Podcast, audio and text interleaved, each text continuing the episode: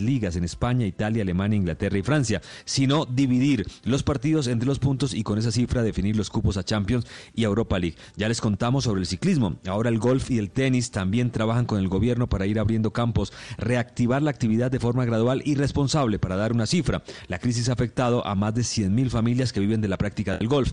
La Fede Golf trabaja con la Federación de Tenis conjuntamente, teniendo en cuenta que son deportes que no son de contacto, sin habilitar zonas sociales. Esperan abrir pronto los clubes y que el golf y el tenis eh, con todas las medidas. Esta fue la información deportiva en Mañanas Blue.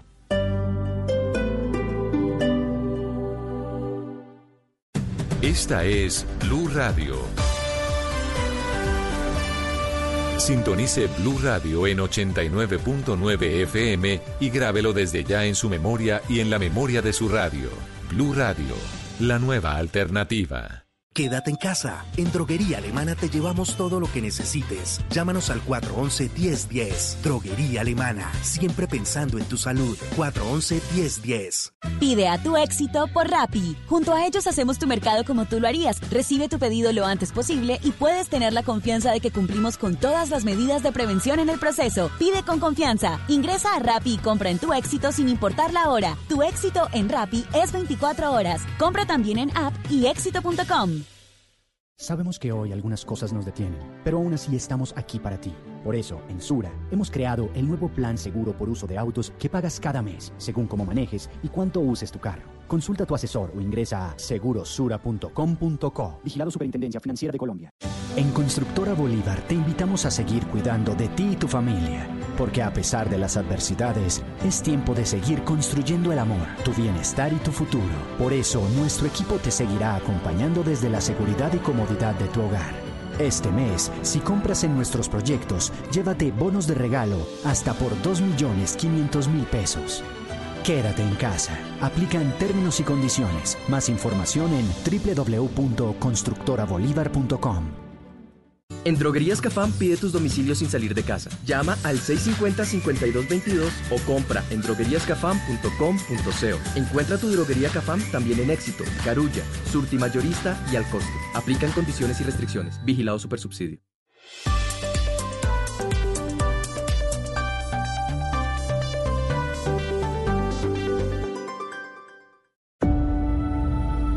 Conectando al mundo y a todo un país.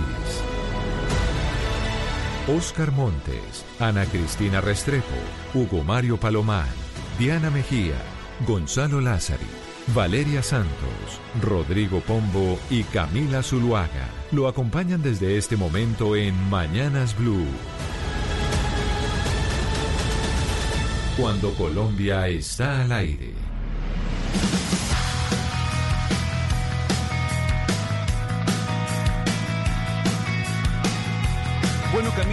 Hoy es jueves de recomendaciones de Gonzalo Lázari. Le tengo un menú variado. Clásicos, versiones, salsa, pop. Y quiero arrancar con una banda que he descubierto esta semana en medio de la cuarentena, que es oriunda de Oklahoma. Quiero que disfrute el sonido de Kinda Collective. Sé que muchos o muy pocos la van a conocer en Colombia y tal vez en América Latina, pero suena delicioso. Escuche este sonido.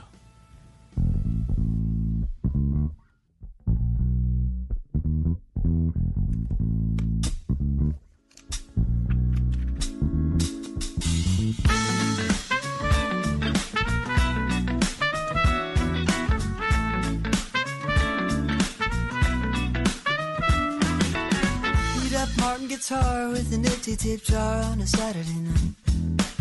I'm playing my love songs in ditches and people standing in line. And out of the corner of my eye, I fell in love at first sight with that bleach blonde hair and eyes that kept me staring.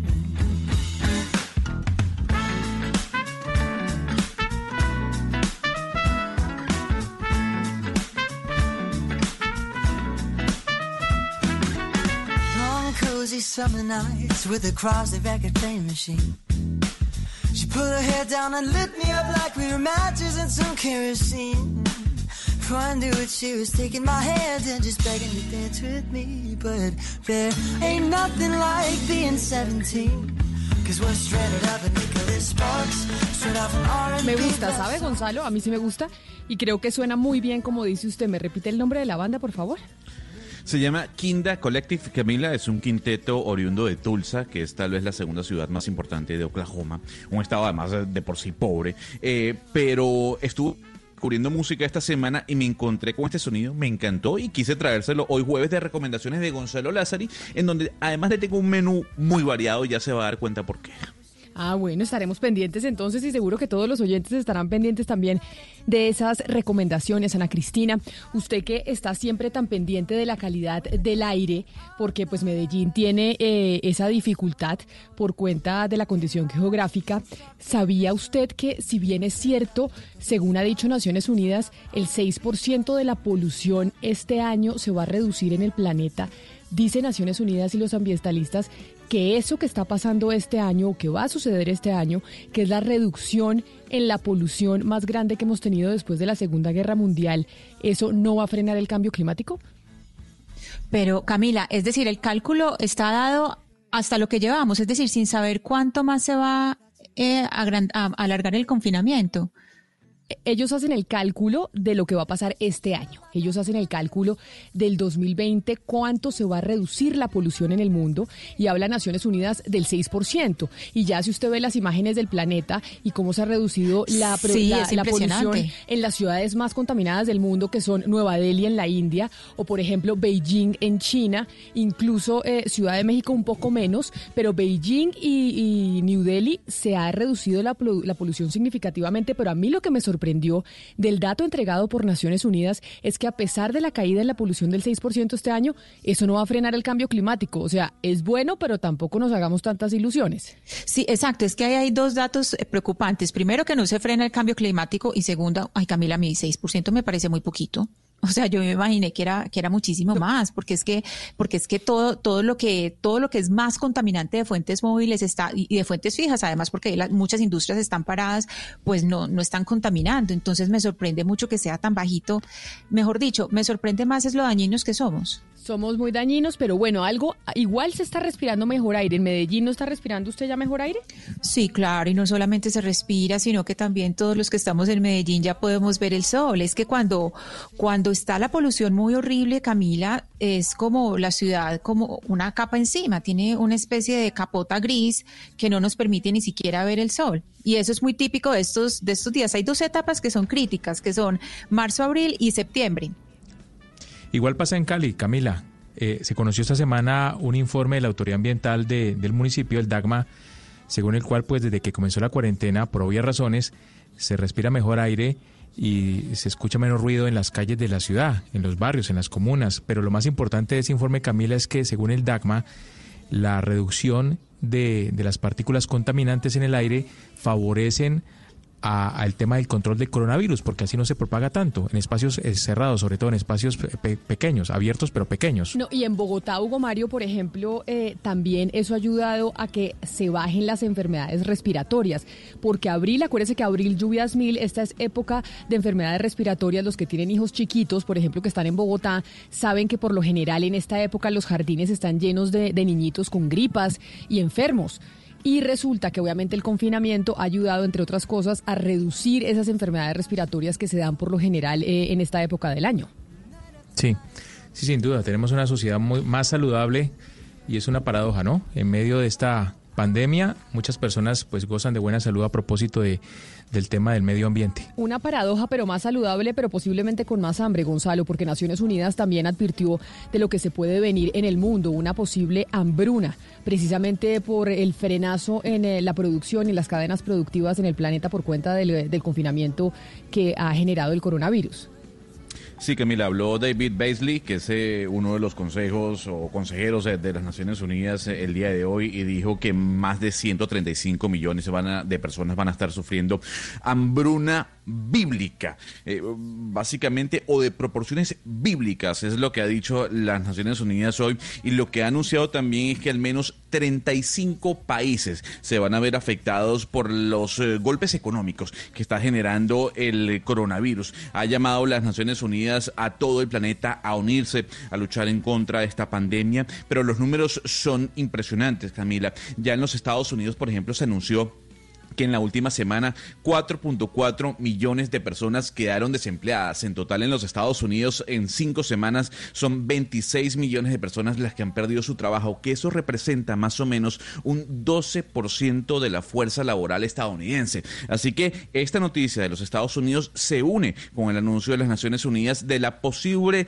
o más que posible, segura hambruna de proporciones bíblicas que estará viviendo el mundo post-coronavirus. Pero mire, Gonzalo, un poquito para, para profundizar en el tema de la hambruna, yo creo que es importante volver a poner sobre la mesa lo que decía nuestro compañero Oscar aquí en la mesa de trabajo, y es justamente que hay que comprar local. ¿Por qué? Porque lo que está pasando en este momento es que todas las cadenas de valor internacionales, que los países que importan y exportan alimentos, pues están viéndose truncadas, y los países no tienen en este momento ni siquiera eh, garantizado el mínimo para alimentar a su población. Por ende, esto también es una lección en que los países tienen que garantizar su canasta básica alimentaria que Colombia, que supuestamente es una despensa mundial, ni siquiera la tiene garantizada. Por eso llama la atención, Camila, también las advertencias que le está haciendo la Contraloría General a los recursos que se le tienen que dar en créditos para justamente garantizar la producción agraria y la sostenibilidad alimentaria en nuestro país, que se están viendo destinados a los grandes productores que ni siquiera lo están invirtiendo para garantizar nuestra seguridad alimentaria. Hay que poner los ojos en esto, Camila, porque al final nosotros como país que no tenemos garantizada nuestra canasta familiar y que exportamos más del 50% de la misma, tenemos que garantizar los alimentos de Colombia en los próximos meses, Camila. Y por eso yo sé que no es muy popular y lo, lo hemos venido diciendo, o lo he venido diciendo yo aquí, incluso cuando entrevistamos a Martín Caparrós, eh, periodista argentino, autor de ese gran libro que se titula El hambre, y es, sí, vamos a evitar las muertes por coronavirus en el mundo. Es verdad que el coronavirus tiene un nivel de contagio enorme, pero esas hambrunas, ¿cuántas muertes van a generar en el planeta? ¿Cuánta gente en el planeta se muere de hambre? Diariamente, ¿cuántos niños en África, por ejemplo, se mueren literalmente de hambre? Y eso no lo estamos contabilizando. Sería muy bueno, eso no es de los epidemiólogos, pero entonces que las universidades también pudieran llegar a hacer el cálculo. Estamos frenando un mal que sin duda alguna no nos lo esperábamos, que es el coronavirus, pero ese mal que estamos frenando nos puede traer otras muertes enormes que no se van a recuperar en décadas, porque un niño malnutrido, un niño que, que durante su niñez no se, nutrió, no se nutrió bien, es un niño que no se recupera y son generaciones perdidas. Sí. Así es, Camila, y la, y la hambruna se genera, entre otras cosas, y yo diría que principalísimamente por falta de plazas de trabajo, de empleo. Y en ese sentido a mí me parece que la encuesta de opinión empresarial que está eh, circulando es importantísima.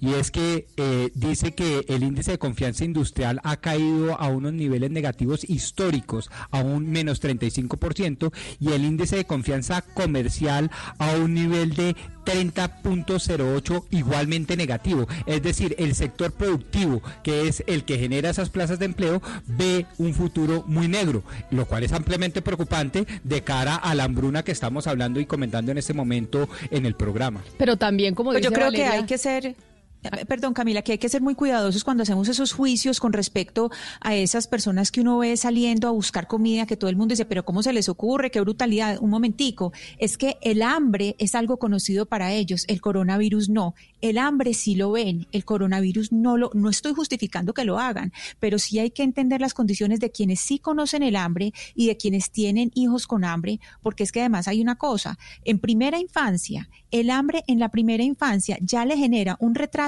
al niño en su desarrollo que después no tiene cómo empatar. O es sea, que eso es lo que yo le digo, Ana Cristina. Esos niños malnutridos y esa, esa hambruna que se puede venir, sí, estamos salvando, y yo sé que me puede caer el mundo entero encima. Estamos salvando vidas, claro, de abuelitos, como le dicen, de gente de la tercera edad, pero esa hambruna que se viene, si no la controlamos y si no invertimos en el campo, son generaciones que estarán dañadas por mucho tiempo, porque un niño malnutrido es un niño, como usted dice, que no se recupera. Son generaciones que, que, tendremos durante décadas, una generación que muchas veces, eh, lamentablemente a mí no me gusta llamarlo así, perdidas, porque no se alimentaron bien y porque nunca van a poder tener la capacidad cognitiva suficiente dentro del resto de su vida, porque en los primeros años de su infancia, que es lo más importante, pues no tuvieron, no tuvieron los nutrientes necesarios para su cerebro y su cuerpo.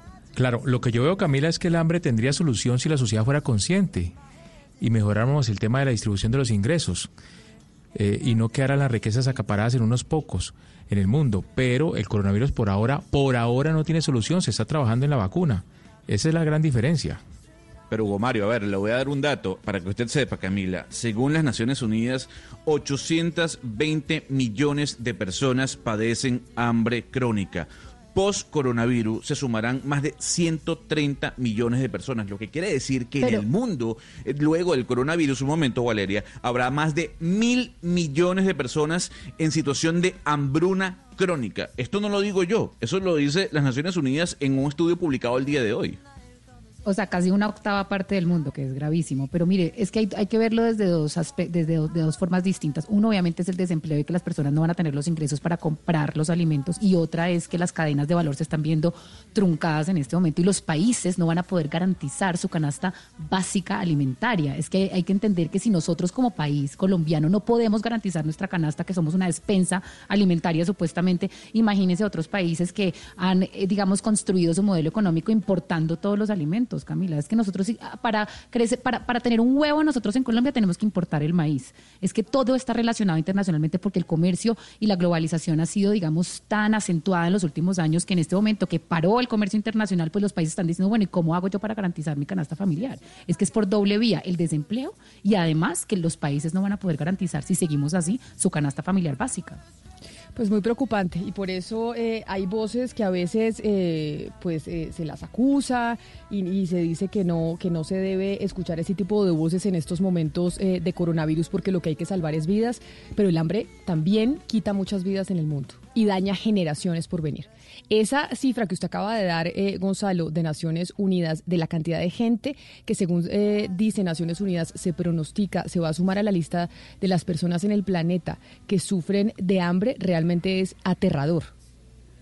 Muy dura, Camila, muy dura. Y dentro de, lo que llama la atención dentro de este estudio es que pone el, el, el check en Naciones Unidas sobre algunos países como Yemen, Venezuela, Haití, Nigeria, Etiopía, Afganistán, Sudán del Sur, que ya de por sí viven una tragedia humanitaria pues se va a acrecentar. Y no solo estos países, sino también Naciones Unidas, como decía hace cuestión de minutos, mencionó algunos otros 30 eh, países, naciones, estados que estarán viviendo esta hambruna. Pero hablar de mil millones de personas en todo el planeta que estarán viviendo una hambruna crónica llama la atención frente a los casos, en este caso, sobre todo de fallecidos del coronavirus. Hay que compensar entonces cómo trabajar con el coronavirus, evitando la mayor cantidad de gente que pueda entrar dentro de esa hambruna. Pues que en eso creo que están todos todos los países, cómo podemos convivir con el, eh, con el virus sin eh, frenar el aparato productivo para que no tengamos otras repercusiones como estas que usted está diciendo. Pero otra de las repercusiones que nos trajo el, eh, el coronavirus a muchos colombianos son aquellos, Ana Cristina, que están en el exterior,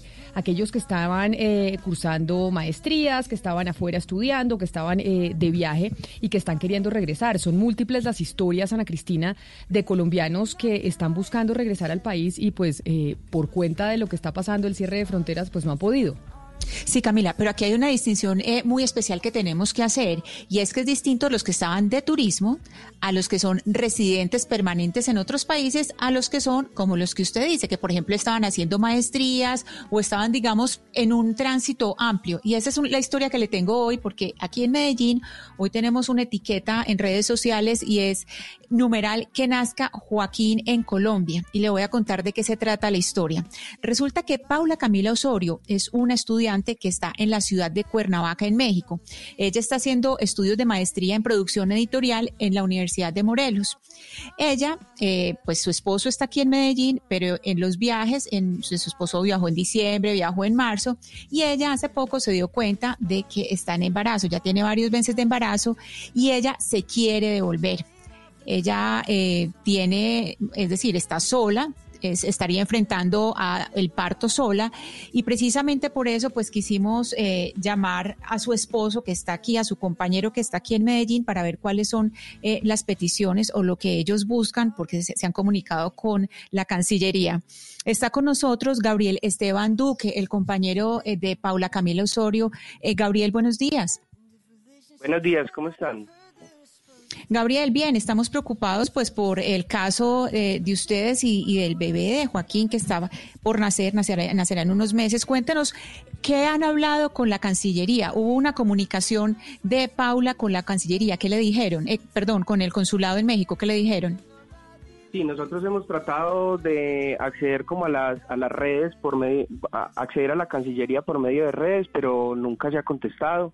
Ella eh, hizo trámites, hizo, buscó eh, contacto con el consulado eh, colombiano en México. ahí le contaron que hay una, hay una cantidad de colombianos que están varados en México, que están buscando, obviamente, regresar a su país.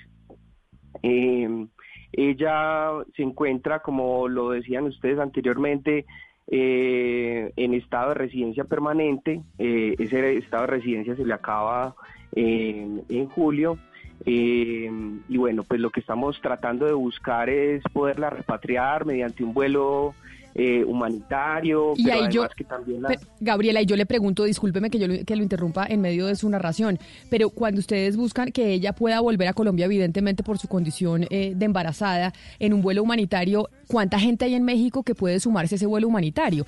¿Y quién costearía eh, ese vuelo? Pues nosotros no sabemos realmente porque en el consulado no nos dieron el dato preciso de cuántos colombianos son. Esta semana en El Espectador salió un, un artículo en donde se hablan de muchos colombianos que están varados, cientos de colombianos que están varados en México. Creo que eso pues son cifras que ya hablan de una posibilidad de repatriación para para eh, para Paula Camila. De hecho, el, el eh, México no ha cerrado las fronteras, es decir, todavía se puede salir eh, no, claro, se lo pregunto, y, y discúlpeme la interrupción nuevamente, se lo pregunto es porque evidentemente, como usted sabrá, pues los recursos económicos es lo que no hay en este instante. En este instante se están tratando de priorizar eh, grupos focales en nuestro país para destinar eh, los dineros para poder afrontar esta pandemia. Por eso, este vuelo humanitario, hay otros colombianos desde México que quisieran regresar y que se pudiera conseguir los recursos para que los mismos colombianos costeen el vuelo o ustedes aquí están pidiendo un vuelo humanitario pero que además lo costee el Estado. No, efectivamente, en, el, en el, la resolución 1032 del 2020 que sacó Migración Colombia, se habla que todos los vuelos humanitarios son pagados por los colombianos. Es decir, realmente no hay ningún vuelo que pague el Estado. Eh, hay unos costos que son los costos de vuelo que los hacen, eh, no sé, las aerolíneas que, que consigan con Migración Colombia, pero realmente ninguno de los costos son costos que asuma eh, el, gobierno. En este caso, el gobierno lo que sí garantiza eh, mediante la resolución 1032 y el decreto 439 de 2020 es que se les hace un viaje, eh, que es un viaje realizado con condiciones de bioseguridad, que son unas condiciones específicas para que ellos puedan volver eh, garantizándoles la salud y garantizando la salud de la tripulación y garantizando la salud eh, de los colombianos que ingresan al, al, al país. Camila, ahí hay algo importante para decir y es que en este momento en México hay gente que está varada en Guadalajara, en, en Puerto Vallarta, en Veracruz, en Ciudad de México, en Ciudad Juárez, en Playa del Carmen, en Querétaro, Santiago de Querétaro, Sinaloa, Mérida, San José del Cabo, Monterrey, Puebla y Tijuana, Hidalgo y Cancún. Ahí en todos esos lugares hay gente, es decir, hay mucha gente para armar el vuelo y el vuelo sería pagado por ellos, pero... Eh, Gabriel Esteban nos contó pues que ya había un vuelo de, Interjet que era para el 8 de mayo pues y se los cancelaron. Pero quisiera que nos hablara de algo adicional y es que eh, Paula tiene un diagnóstico psiquiátrico, es decir, en este momento no es solamente eh, su estado de embarazo, que ella tiene cinco meses de embarazo, sino que también tiene un diagnóstico. Sí, ella en este momento tiene, está diagnosticada, está medicada por un em, eh, por depresión, eh, de manera que pues también eh, tener un bebé, ser papás de Joaquín, pues ha significado una, una gran alegría para nosotros, pero para ella también ha sido una gran ansiedad no poder volver al país a, estar en compañía de su familia, estar en mi compañía, estar en compañía de su madre y la mía. Eh, de modo que le tocaría, o sea, por lo menos en su cabeza en este momento, eh, se barajan todas las opciones y una de ellas es tal vez mirar cómo quedarse allá, pero pero realmente la, el- el- el- la opción que estamos buscando es poderla traer para que no, Gabriel. eh, para que esté en compañía. Ustedes, ustedes pueden, ustedes tienen los recursos económicos para poder financiar el cupo en un avión humanitario. Le pregunto porque yo estoy en México y yo tengo información de que constantemente sí están saliendo vuelos humanitarios llevando personas a Colombia, pero cada persona necesita pagar un cupo y los cupos están alrededor de mil dólares, mil trescientos dólares cupo en el avión humanitario. Sale un jet, las personas se reúnen, le piden permiso a la embajada hacen, eh, digamos, la gestión con Colombia y, llegan a, a Colombia. ¿Ustedes, han, ¿Ustedes tendrían cómo financiar esto y han tenido contacto con la Embajada de Colombia aquí en México? No hemos tenido contacto con la embajada aquí en México, aquí en Colombia, la embajada de México, pero eh, en caso pues de que se pueda conseguir el cupo, claro que eh, haríamos la gestión necesaria para poder para poderla traer. Pues en este momento yo no tengo la plata pues para traerla directamente, pero pero puedo hacer la gestión para. Pero, para- pero para- yo tengo una consulta. ¿Ustedes tampoco han tenido contacto allá, eh, su pareja en México, con, la, con el consulado de Colombia en México o con la embajada? Sí, sí, con el Consulado de México sí se tuvo contacto y de hecho a ella le pusieron ya en lista, en lista de espera eh, para el vuelo, pero no, no le dan prioridad, no le dan ninguna prioridad por su estado de residencia que se agota en julio. Y entonces, eh, lo- para yo tener claro, Ana Cristina, y es, ¿se tiene el dinero o se consigue el dinero para poder eh, encontrar el cupo en un vuelo humanitario eh, de regreso, sino que básicamente lo que se necesita es que la embajada o el consulado sí pueda meter eh, a la esposa de Gabriel en, eh, en la lista de los, de los colombianos que van a volver? Claro, Camila, pero es que hay un detalle aquí, hay un detalle importante, perdón, Gabriel, y es lo siguiente, que le están dando la prioridad a los que no, es decir, a los turistas, a los que no tienen el estado de residencia. Pero Paula tiene dos excepciones. Una excepción es su embarazo, además de su diagnóstico psi- psiquiátrico, y la otra excepción es que a ella ya se le va a vencer, ya en esto, en, o sea, ya en, en junio, julio ya se le vence la beca, entonces ella ya no tendría cómo eh, mantenerse en México. Es decir, ella en este momento ya estaría en, en un estado, digamos, de fragilidad eh, como, digamos, los turistas. Eh, ¿No es así, Gabriel? Que ese es como el problema principal aquí. Sí, efectivamente el problema principal es que ella estaría, eh, en caso de no poder salir, estaría eh, sin permiso de residencia, eh, más o menos en un estado, en un limbo tal vez migratorio rarísimo, pero además a ella ya no le entra ningún ingreso de la beca que tiene con CONACYT, de modo que eh, sería muy difícil pues mantenerla eh, hasta septiembre, octubre, que ella pueda eh, viajar con el bebé de vuelta. Pero Gabriel, yo me sumo a lo que dice mi compañera Valeria Santos, que está en México y habla de, de esos vuelos que están saliendo precisamente desde ese país a Colombia. Usted habla que su compañera eh, pierde la vigencia eh, de residencia en julio. ¿Usted no cree que ya estando en la lista ese viaje no se va a dar hasta julio? O sea, estamos en abril. Eh, pues, a ver, nosotros teníamos eh, con el con, con el cierre de fronteras que estuvieron hasta el- que estaba hasta el 27 de abril eh, y luego la ampliación hasta el 30 de mayo, pues entonces eso eh, significó el la cancelación del vuelo que ya teníamos, el vuelo comercial por medio de Interjet para volver, para que ella volviera el 8 de mayo. Eh, eso pues también nos trae la incertidumbre de si tal vez van a expandir más este este este cierre de los vuelos porque eh, eh, eh, presidencia ha declarado que eh, el cierre de los vuelos internacionales va hasta, va hasta que esté el estado de emergencia. Es decir esto hasta cuándo hasta cuándo va a ser cierto y eso eh, implica que hay un cierre, un- ni siquiera no hay un espacio realmente muy muy amplio en el que nosotros podamos ejecutar un vuelo y que ella venga. eh, Pero Gabriel, a- usted, pero ustedes son, con- claro, en- es un drama lo que están viviendo tantos colombianos que están en el exterior. De hecho, aquí me está escribiendo María del Pilar eh, a través de redes sociales y dice que hay una gente que está en Ecuador y que quieren volver y que aceptan todas las condiciones, pero que tampoco les dan respuestas, que ellos asumen los costos. El drama de los colombianos fuera del país y que están intentando volver es eh, tremendo. Pero ustedes entienden que tienen que sumarse a un vuelo, que obviamente eh, esto, en estas condiciones en las que están ustedes, pues están muchos colombianos en el exterior. Imaginamos que la Cancillería y vamos a entrar en contacto con el Ministerio de Relaciones Exteriores a ver qué, eh, cómo pueden ayudar a que su señora se suba en un vuelo que ya esté programado de otros colombianos que quieren regresar eh, al país. Pero esta situación que están viviendo ustedes, pues obviamente es la de muchos colombianos que están fuera de Colombia y que nadie quisiera que estuvieran eh, en estas condiciones, pero que lamentablemente esto de la pandemia no se lo esperaba nadie.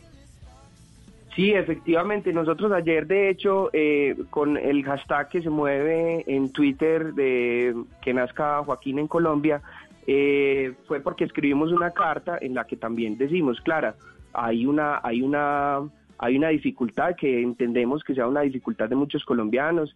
Eh, entendemos que también hayan, hayan niños y hayan personas mayores que estén eh, en condición de vulnerabilidad y que lo estén poniendo como prioridad, pero no entendemos por qué eh, el consulado no puede poner a una mujer en embarazo que quiere volver a su país la puede poner junto con esas prioridades. Es decir, ni siquiera es que la traigan ya pues como de primera, sino que eh, se tenga el trato pues por lo menos para el caso, de manera que ella pueda estar dentro de los vuelos, dentro de los vuelos humanitarios que, que, salgan de México, los próximos vuelos que salgan eh, de México.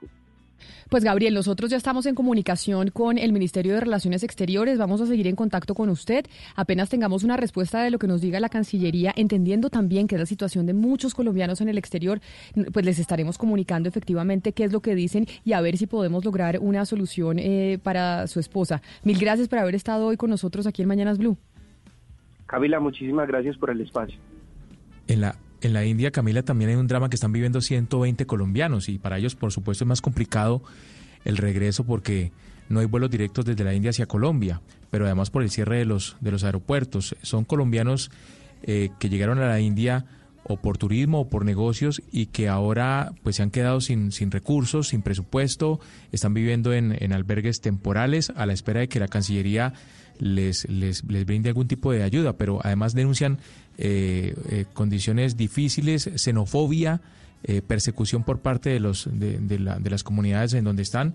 Es, bien complicada la situación en la India y en otros países también, Camila. Y en otros países, incluyendo México, incluyendo México, eh, Hugo Mario, porque es que las excepciones, lo que llama eh, Cancillería excepciones humanitarias, acoge casos que depende, uno de la voluntad de las eh, aerolíneas comerciales, es decir, que estén las aerolíneas dispuestas a hacer el vuelo, que fue lo que le pasó en primer lugar a Paula Camila porque Interjet lo canceló y en segundo lugar pues que los gobiernos, los distintos gobiernos estén dispuestos a dejar salir eh, pues a las personas que están allá, que en este caso pues ella podría salir.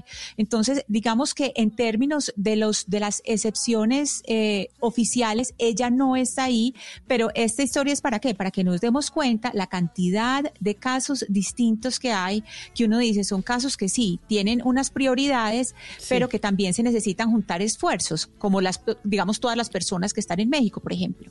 Los, sí. los colombianos que están en México. Un drama, un drama, Ana Cristina. Es que y, y, conoce uno más historias y gente que está en barcos, que está en cruceros, mamás que tienen a los hijos estudiando por fuera. Imagínese que usted tuviera sus, sus niños en este momento en un intercambio y que no, en medio del intercambio no hubieran podido regresar. Por eso, son miles de historias. Pero además es que aparte de ser un drama humanitario, Camila, también, pues digamos, hay una cuestión jurídica aquí, digamos, muy latente y es el derecho que tienen todos los ciudadanos de volver a su país. Claro, es decir, pero hay si un derecho tenemos... casi que humano de, de, que uno pueda volver a su país y que no le cierren las puertas y que el Estado también lo ayude a uno a volver a su casa. Es que acá también, yo sé que estamos llenos de excepciones jurídicas y estados de emergencia y etcétera, que son justificables, pero también acá hay una discusión jurídica de todas estas personas que están pero por Valeria, fuera, tienen sus derechos. Claro. Pero bueno, claro, por eso expliqué que hay unas excepciones jurídicas, no, pero no, eso no, no, quiere decir que no haya una discusión jurídica en torno a Claro, poderle garantizar en la medida que se pueda a estas personas volver a su país porque van a llegar a una cuarentena. Es decir, estas personas obviamente no van a llegar a contagiar a todo el mundo, sino deben llegar en unas condiciones específicas donde se tienen Valeria, que poner en cuarentena en, lugares todo lo que- determinados. todo lo que uno dice es válido en condiciones normales, pero es que estamos viviendo una situación extraordinaria, no Colombia, el mundo entero. Entonces, por supuesto que estos pero- dramas que, escuchamos esa- diariamente en Blue Radio, porque todos los días escuchamos un caso de un colombiano que se encuentra en el exterior, por cualquier razón, quiere regresar a Colombia, por supuesto, todos quieren regresar y todos son prioritarios, pero resulta, Valeria, que las circunstancias que está viviendo el mundo son excepcionales. Sí. Es decir, Sí, hay Oscar, una serie de ¿sabe qué? Que tenemos que tener presentes. Obviamente que todos quisiéramos Así es, que, que- que regresara el señor a Medellín, que regresara la señora a Barranquilla, que llegara, pero es que las cosas cambiaron, el mundo cambió. Oscar, es muy peligroso el discurso de que porque estamos viviendo unas circunstancias Pero, Valeria, excepcionales no se deban hacer controles jurídicos ni preguntas jurídicas que son válidas. El hecho de que nosotros claro. estemos dentro de estados de emergencia, estados de excepción, no quiere decir que nosotras no debamos hacer las preguntas de qué derechos estoy yo en este momento cercenando y si la ponderación de los derechos que están en este momento en cuestión no deba preguntarse. No, ¿Por es qué? que Porque nadie hay algunas veces que no que se se toman y se hacer. cercenan Nadie derechos está que no diciendo son que no se puede hacer. Valeria. Pero, Por pero- supuesto pero que se sí se pueden puede hacer. preguntar. Se puede preguntar y se puede Claro, establecer vale. que acá hay un debate jurídico importante que como se puede tienen que tener preguntar, en se cuenta puede, se puede responder. Y como se puede preguntar, Valeria, se puede responder o por lo menos empezar una serie de respuestas. Yo le ofrezco una, Valeria, y es que si de algo sirve aplicar el principio consagrado en la constitución política, fíjese que estoy hablando en términos absolutamente jurídicos, como lo es la prevalencia del interés general sobre el particular, es en momentos de crisis como el que estamos viviendo en este momento. Y me parece que obviamente todo el mundo tiene derechos y todos los derechos naturalmente son humanos, por supuesto, pero obviamente tienen unos límites y esos límites se acrecentan en momentos críticos porque para eso se aplica el principio constitucional de la prevalencia del interés general, el interés de todos, frente a unos particulares que por dura que sea su situación, deben respetar a una comunidad de más de 46.5 millones de habitantes. Hay una respuesta jurídica ahí y habrá otras tantas, pero que por razón de tiempo no se las puedo ofrecer ahorita. Ya que están en discusiones eh, jurídicas y están eh, exponiendo cada uno sus argumentos, ayer teníamos precisamente entre ustedes dos, entre Pombo y Valeria, una discusión sobre el tema penitenciario, sobre el decreto emitido por el gobierno nacional para la excarcelación de ciertos eh, presos por cuenta del coronavirus y ya estamos viendo lo que pasó en la cárcel eh, de Villavicencio. Y por esa razón les tengo un invitado para que nos ayude, no sé si a dirimir ese debate, pero sí hablar lo que piensan eh, los abogados especialistas en derecho penal sobre lo que está pasando con la situación carcelaria en medio del coronavirus. Nos acompaña el doctor Gerardo Barbosa, que es abogado especialista en derecho penal y docente de la Universidad Externado de Colombia. Doctor Barbosa, bienvenido, mil gracias por estar con nosotros. Buenos días, Camila, a usted, a sus compañeros de mesa y a todos sus oyentes. Bueno, ya eh, los eh, juristas, digamos, los abogados penalistas se habían pronunciado en torno a la preocupante situación eh, carcelaria, sobre todo ahora enfrentando el tema del coronavirus, porque evidentemente esto puede ser una bomba dentro de una cárcel y ya estamos viendo lo que está sucediendo en la cárcel de Villavicencio. Y ayer teníamos una discusión, o mis compañeros tenían una discusión entre si el decreto había salido tarde, no había salido tarde, si el decreto funcionaba, si no funcionaba, y yo quisiera preguntarle a usted, doctor Barbosa, como penalista, ¿qué eh, visión tiene usted o el gremio de penalistas en Colombia frente a ese decreto emitido por el gobierno nacional frente al tema carcelario? Bueno, Camila, eh, ustedes mencionaban hace un rato que esta es una situación eh, que nunca se le pasó a nadie por la cabeza. O sea, realmente esto, imaginarlo hace tres o cuatro meses era casi que imposible y pues coge a todo el mundo desubicado, que a, todo el mundo fuera de lugar. Eso para decirle, es entendible que, que, la política criminal diseñada bien o mal antes de la pandemia nunca eh, se configuró pensando en que una situación como esta llegara a ocurrir. Eh, yo tengo la sensación de que lamentablemente nuestra política criminal ha abusado de la privación de libertad y ese es un problema que tendrá que re, eh, elaborarse y discutirse cuando pase toda esta situación de crisis.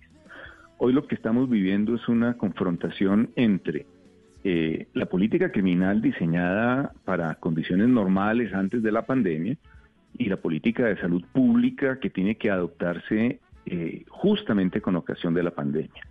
Yo creo que aquí lo que está en juego no solamente es la vida de los privados de la libertad, que ya es un elemento muy importante, muy importante en la discusión, sino la vida de los propios guardianes del IMPEC y del personal administrativo, que desde luego tiene que preocupar al, eh, al gobierno nacional, tiene que generar respuestas inmediatas y que, eh, pues nada, esto no es un tema de posiciones políticas, no es un tema de discusiones, ni siquiera, le insisto, de política criminal, sino un problema de salud pública. Hay que resolverlo de manera inmediata, hay que resolverlo incluso con decisiones que pueden resultar eh, chocantes en condiciones normales, pero eh, en las circunstancias actuales el riesgo que se está corriendo es extremadamente Pero, alto mire, y tienen que tomarse decisiones inmediatas. Señor Barbosa, es que al principio, hace como un mes, que ya el gobierno había anunciado que iba a sacar este decreto, había anunciado unas medidas mucho más favorables a los presos y a la dignidad de los mismos. Después salió el fiscal general a decir en un comunicado que es que la criminalidad en las calles sería mucho más peligrosa que la pandemia. Y después vimos como el gobierno entonces se echó para atrás y puso 70 restricciones al decreto, que lo que hacen en la práctica es imposible las escarcelaciones que se necesitan para garantizar la dignidad de los presos. ¿Ustedes piensan que el gobierno se quedó corto y también un poco presionado por el fiscal general de la Nación? Yo lo que veo es que si no se toman decisiones un poco más de fondo de las que se han tomado hasta el momento, el riesgo eh, va a incrementarse terriblemente y ojalá no ocurra, pero los daños a la salud y a la vida de muchas personas, incluyendo personal del propio IMPEC, eh, va a ser eh, muy grande. Eh, es cierto que hay una, una, ponderación, hay que sopesar las dos, eh, los dos extremos de la balanza, pero en las circunstancias actuales creo yo, esta no es una discusión de penalistas, entre otras cosas, esto debe ser un tema de derecho constitucional, porque lo que hay en juego son derechos fundamentales que pueden ponerse en riesgo y que el Estado está en el deber de proteger de manera prioritaria. Entonces yo creería que en este momento hay que sacrificar mucho de la eh, pretensión de justicia en el sentido de que uno quisiera que los que han cometido delitos y que ya han sido condenados eh, paguen lo que les corresponda, pero en las circunstancias actuales hay que eh, hacer excepciones, desde luego, con, con, con, con el cuidado del caso y teniendo las excepciones eh, pertinentes, pero hay que ir mucho más allá de lo que hasta el momento se ha ido. Doctor Barbosa, permítame un poco retomar la carta, el original de la carta. Recordemos que este es un original que se llama Manifiesto en contra del decreto y lo llaman rumbo a un genocidio carcelario, que eso ya son eh, palabras bastante fuertes. Mayores. Ustedes manifiestan, sí, claro, eh, manifiestan siete puntos y hacen tres exigencias. Eh, estamos hablando de 28 penalistas e investigadores de distintas universidades y de distintos grupos de investigación de Colombia. Doctor Barbosa, me quiero referir precisamente a la primera exigencia. La primera exigencia, ustedes dicen que se modifique el decreto, eh, este decreto presidencial para derogar barreras que impiden el acceso efectivo a la reclusión eh, domiciliaria. Hablemos de esas barreras, es decir, en este momento, ¿qué es lo que se está impidiendo para que se pueda eh, pues, hacer esa escarcelación de la que estamos hablando? Bueno, déjeme precisarle que yo no he suscrito ese, ese documento. Me parece respetable, coincido en buena parte con él, pero entre otras cosas me aparto en el sentido de que se esté señalando a quien tiene la, la- obligación en este momento de tomar decisiones de propiciar un genocidio. Yo realmente creo que eh, hay que ponerse en los zapatos de quienes tienen la responsabilidad de resolver estos temas y entender que esto no es fácil y mucho menos ir a señalándolos en, en este momento de genocidio. Pero sí coincido en que eh, hay muchas barreras que tienen que eliminarse. Por ejemplo, eh, de las excepciones que se contemplan en el decreto, hay muchas que realmente podrían eh, excluirse. Eh, básicamente en los centros can- carcelarios y penitenciarios deberían quedar los delincuentes más peligrosos, las personas que ponen en mayor riesgo a la sociedad y pare de contar. Y pare de contar. El Estado está afrontando una situación excepcional y no puede eh, dar la espalda a esa realidad y debe entender que la salud pública y la vida está por encima de las pretensiones propias del derecho penal ordinario. Y lo Doctor segundo Barbosa, es la manera de hacerlo efectivo, porque someter esto a audiencias ante jueces de control de garantía o ante jueces de, de- de- de ejecución de penas es exponer a los propios jueces, generar una, una congestión del modelo que realmente es inútil. Doctor Barbosa, ¿usted cree que el gobierno en estas circunstancias que estamos viviendo ha sido negligente en la toma de decisiones con respecto a lo que está ocurriendo en las cárceles? No, yo no, yo no, yo no calificaría de negligente. De pronto, si uno quisiera que, que la respuesta fuera un poco más oportuna, que hubiera un poco más de eficiencia en la toma, en la toma de las decisiones. Pero le insisto en que eh, si uno se pone en los zapatos de quienes tienen esa responsabilidad, eh, no se trata de abrir las puertas de las cárceles de manera indiscriminada y, y- y pare de contar. O sea, creo que tienen que actuar con mucha ponderación, con mucha responsabilidad pero también con mucha más eficiencia. Y siento que sí ha habido demora y siento que sí se han quedado muy cortos en el alcance de las decisiones que se han tomado hasta el momento. Doctor Barbosa, me da la impresión de que en Colombia viene haciendo escuela la idea según la cual, en la medida que existen medidas alternativas a la cadena privativa de la libertad, el sistema como tal, el sistema tradicional del aislamiento de los criminales a través de los cientos penitenciarios está haciendo agua, está en crisis. Y entonces están aprovechando los que proponen ese tipo de tesis que a propósito de la pandemia, pues entonces se llegue a eso, es decir, que solo las cárceles recluten a los más peligrosos y pare de contar y de aquí en adelante todos los criminales de cuello blanco o los criminales que no sean considerados los más peligrosos, pues no van a la cárcel. ¿Usted qué opina de eso? Esa es una discusión que tiene que darse justamente cuando pase la pandemia, porque es una discusión de política criminal. Yo sí comparto la, la, tesis de que estamos abusando de la privación de libertad como instrumento político criminal. Es perfectamente legítimo hacerlo, pero realmente el país eh, se ha convertido casi que en un depósito de, personas eh, que han cometido delitos, no me cabe la menor duda, pero que pueden responder de maneras distintas y de pronto mucho más útiles para la sociedad y para el Estado que con una eh, privación que en últimas termina siendo simbólica de la libertad. Pero esa es una discusión que tiene que darse después eh, de todo este de todo este trauma que estamos atravesando con la pandemia. Lo que estamos eh, viviendo es algo que va mucho más allá de lo que el derecho penal ha previsto. Eh, epidemias ha habido toda la vida y en los establecimientos carcelarios eso es un tema que no es ajeno, pero desde luego no con las características de la pandemia que estamos viviendo y con los riesgos para la salud y la vida no solamente de los reclusos, sino, le insisto, del personal del INPE, que es algo que no se puede dejar de lado. Entonces, eh, aferrarse a un modelo de privación de libertad masiva como el que tenemos en unas circunstancias como las actuales, no es un problema del derecho penal, es un problema de la política de salud pública que tiene que resolverse de manera inmediata tanto por la vida y la salud de los reclusos, pero especialmente diría yo de quienes no son responsables penales y no tienen por qué pagar consecuencias de esa naturaleza. Pues profesor Gerardo Barbosa, queríamos eh, tener a alguien que pudiera dirimir esa discusión entre mis compañeros eh, Rodrigo Pombo y Valeria Santos, precisamente porque este es un debate que se está dando en el país sobre la población carcelaria y además después de lo que sucedió con eh, la cárcel de Villavicencio que estamos viendo todos en Colombia. Mil gracias por habernos atendido. A ustedes muchísimas gracias. Yo no sé si les quedó Pombo y Valeria Ahí les traje una tercera voz, una, tercera voz para no eh, ponerme a favor de ninguno de los dos.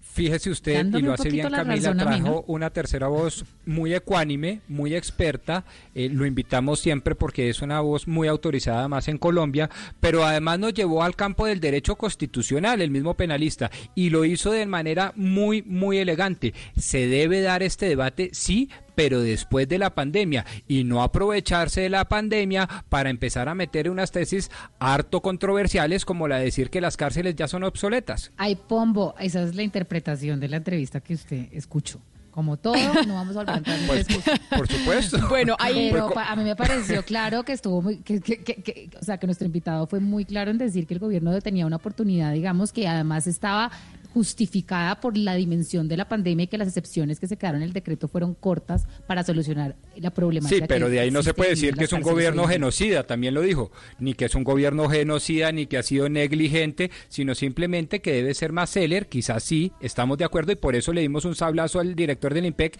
con toda la razón, yo me sumé a ese sablazo, pero de ahí a decir que el sistema ha hecho agua y que el gobierno es genocida me parece mucho.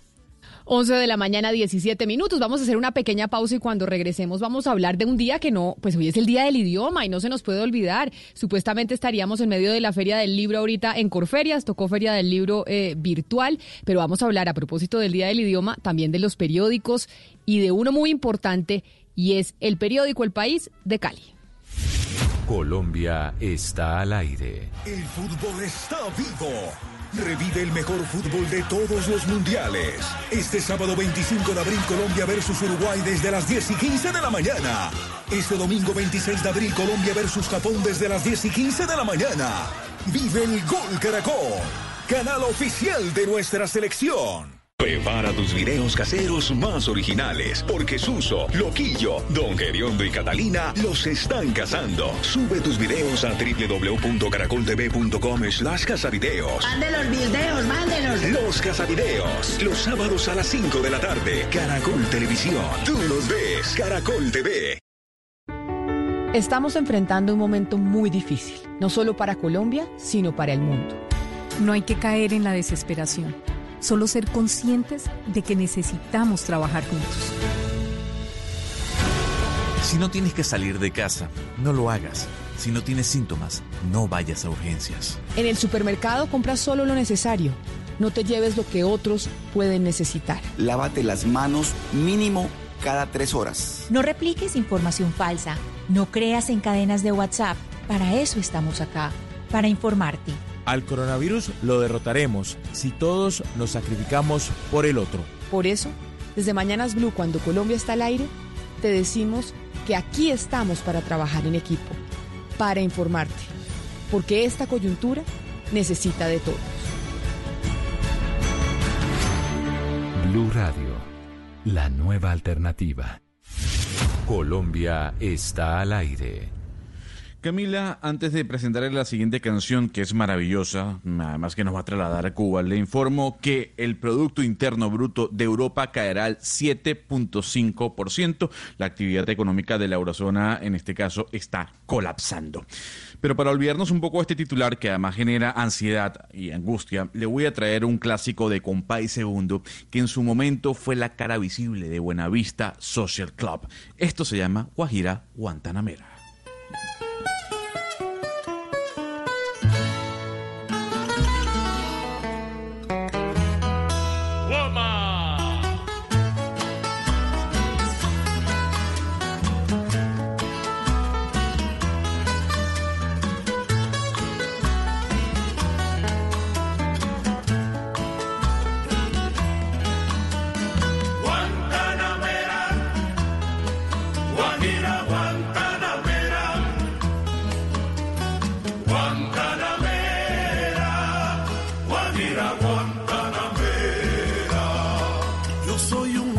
sincero, de donde crece la palma. Yo soy un hombre sincero, de donde crece la palma. Y antes de morir yo quiero echar mis versos de Bueno, ya era la hora, Gonzalo. Extra- extrañábamos eh, su buena música. A ver, ¿cómo que extrañamos buena música? Porque eh, eh, un momento ahí porque yo tengo que corregirlo. Usted le traigo salsa que dice que no es salsa. Le Sí. traigo merengue que dice que no es merengue. Entonces, ahora, ¿cómo usted define el sonido que estamos escuchando al fondo? A ver si la pega. No, no, eso es un son cubano, sin duda. Y De buenísimo, y es- creo es que clásico. y siempre cae bien. Gonzalo, Gonzalo hoy se ha reivindicado. Sí, las dos canciones de que recomendaciones. Hace es mucho correcto, rato no canciones pasaba muy esto. buenas, muy a No, no, gusto, no. muy inclusivas con toda la mesa, que no generan discordia. Yo me me, yo me sumo, yo me sumo, yo me sumo a esa voz de aliento para Gonzalo hoy, pero les recuerdo que ha traído vallenatos que no son vallenatos, ¿no? Óigame, pero mire, Guantanamera, música cubana, aquí toda la mesa de acuerdo. Dejémosla un poquito porque esto sí nos gusta a todos, acá no hay debate. moriré de cara al sol.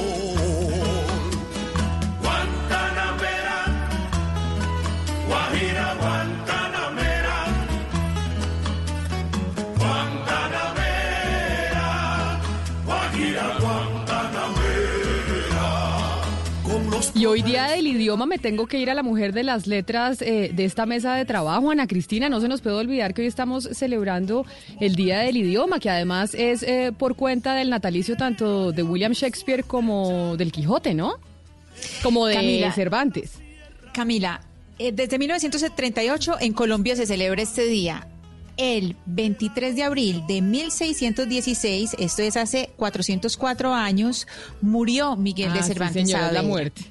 Sí, falleció él, el autor del Quijote, y el 23 de abril de 1564, o sea, hace 456 años, nació William Shakespeare, autor de muchísimas obras, entre ellas Hamlet. Entonces, eso es lo que celebramos hoy, pero Camila, no, yo lo que le quería comentar es que ahí salió en, este magazine que se llama Jot Down, Álvaro de Prado publicó un artículo fantástico de los siete pecados capitales del lenguaje periodístico. O sea, dándonos palo a nosotros los periodistas. Mejor Sí, sí, dicho, sí. publicando Entonces- y diciendo ustedes no saben escribir y no saben hablar, señores periodistas actualmente. Exacto, exacto.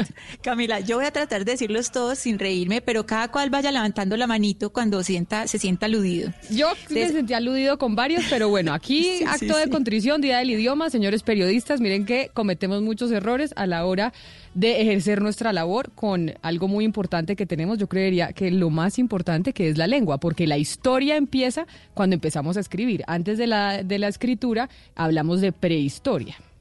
Sí, y además que perdonen vuestras mercedes, pero uno hablando se equivoca más que escribiendo, entonces en radio uno tiende a equivocarse más. Pero bueno, vamos con el primer pecado. El primer pecado, él dice, no es de naturaleza lingüística, sino tecnológica, y es el corrector, el corrector automático.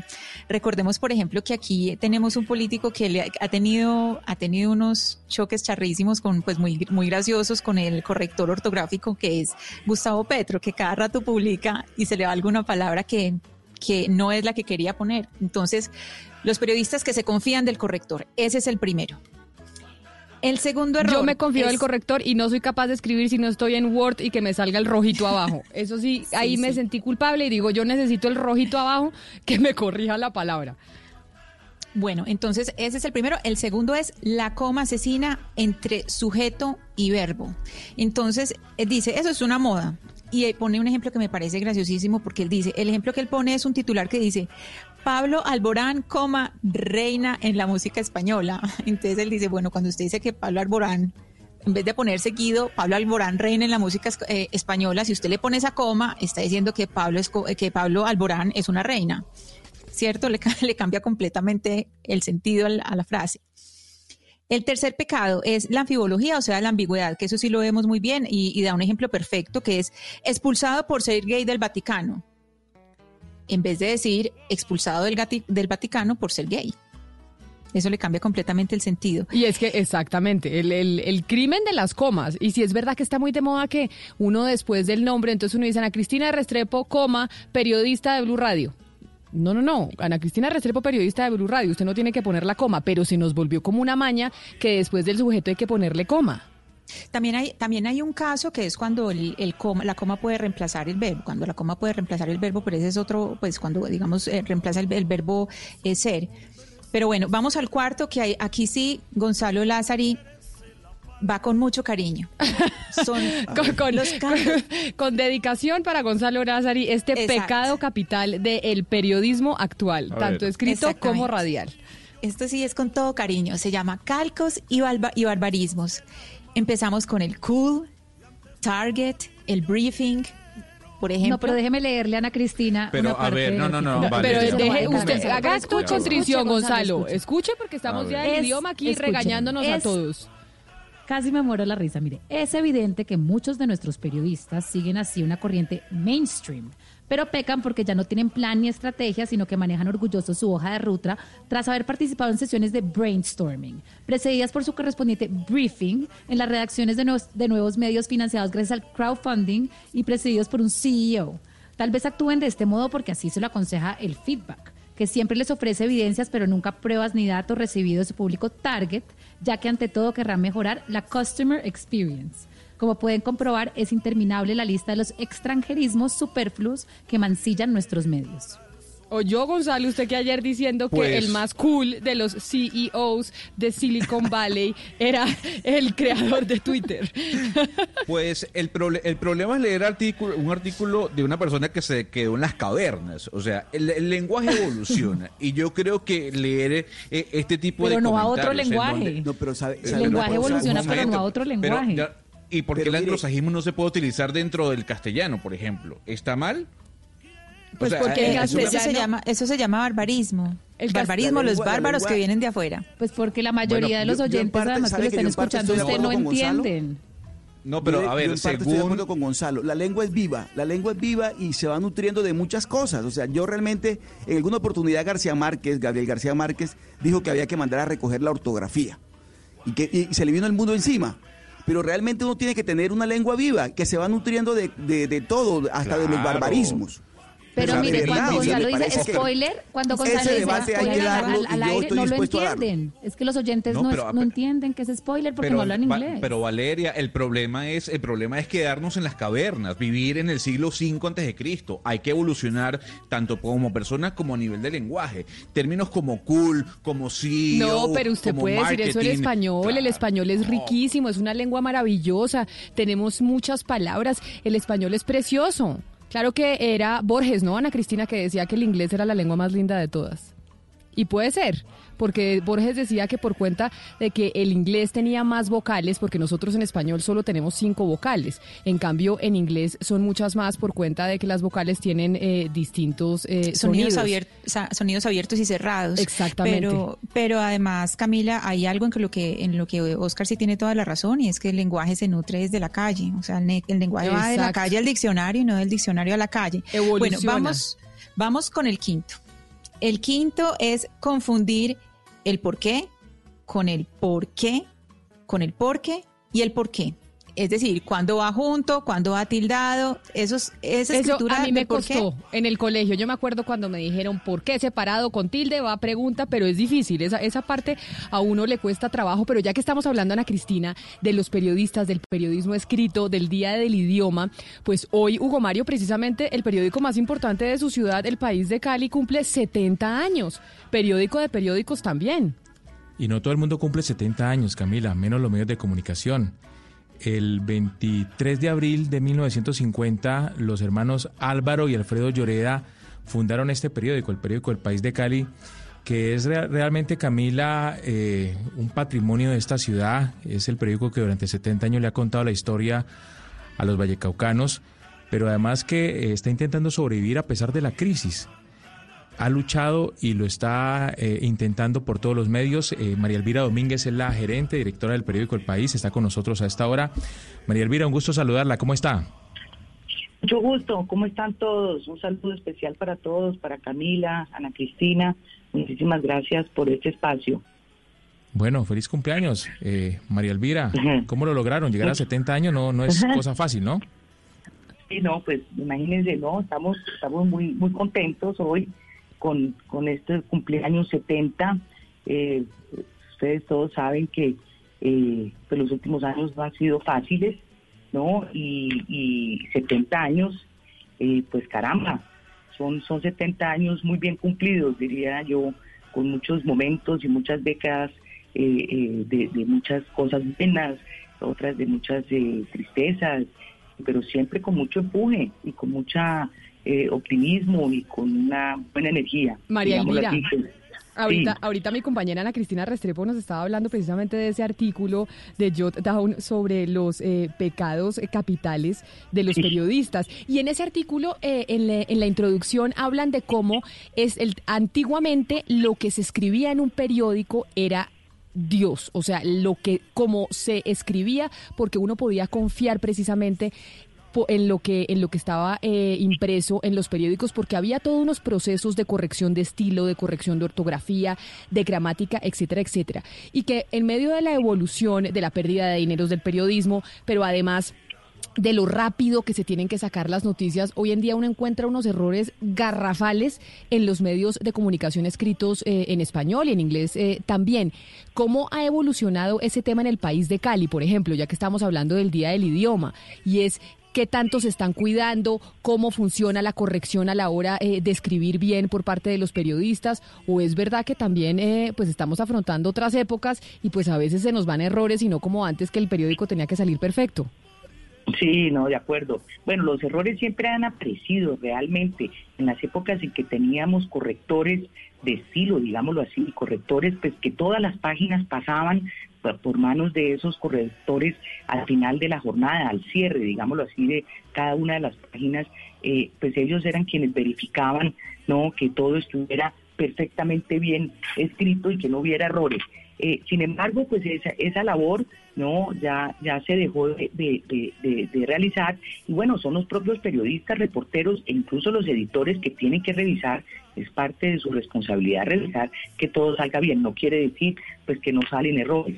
Obviamente esto en, en- en lo que tiene que ver pues con el periódico eh, eh, eh, impreso, con la versión impresa, que da el tiempo, digamos así, para, para poder revisar los textos y poder y poder eh, constatar que, que no vayan errores.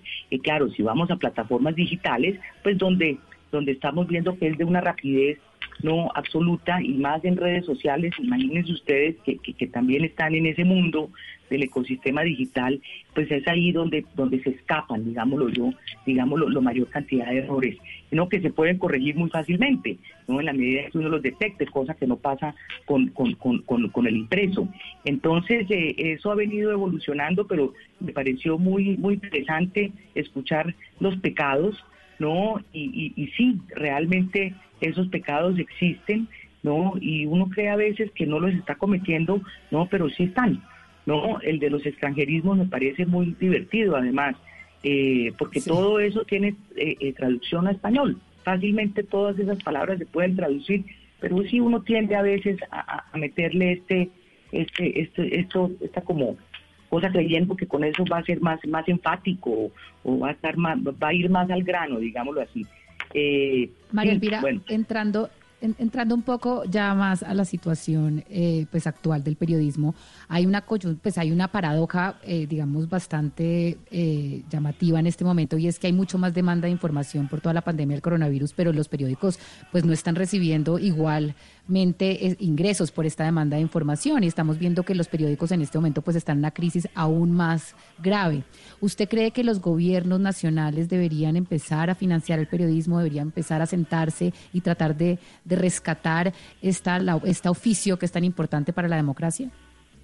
pues yo creo que, a ver, yo, sí creo que debe haber un apoyo, sobre todo en estos momentos de crisis, porque los, los medios de comunicación, todos, los escritos y todos, estamos cumpliendo con una labor que es importantísima. En el caso nuestro, que somos un medio regional, prensa regional, pues es quizás eh, eh, donde más estamos sufriendo no las empresas periodísticas o casas editoriales no que, que estamos eh, circunscritos sobre todo pues a nivel regional.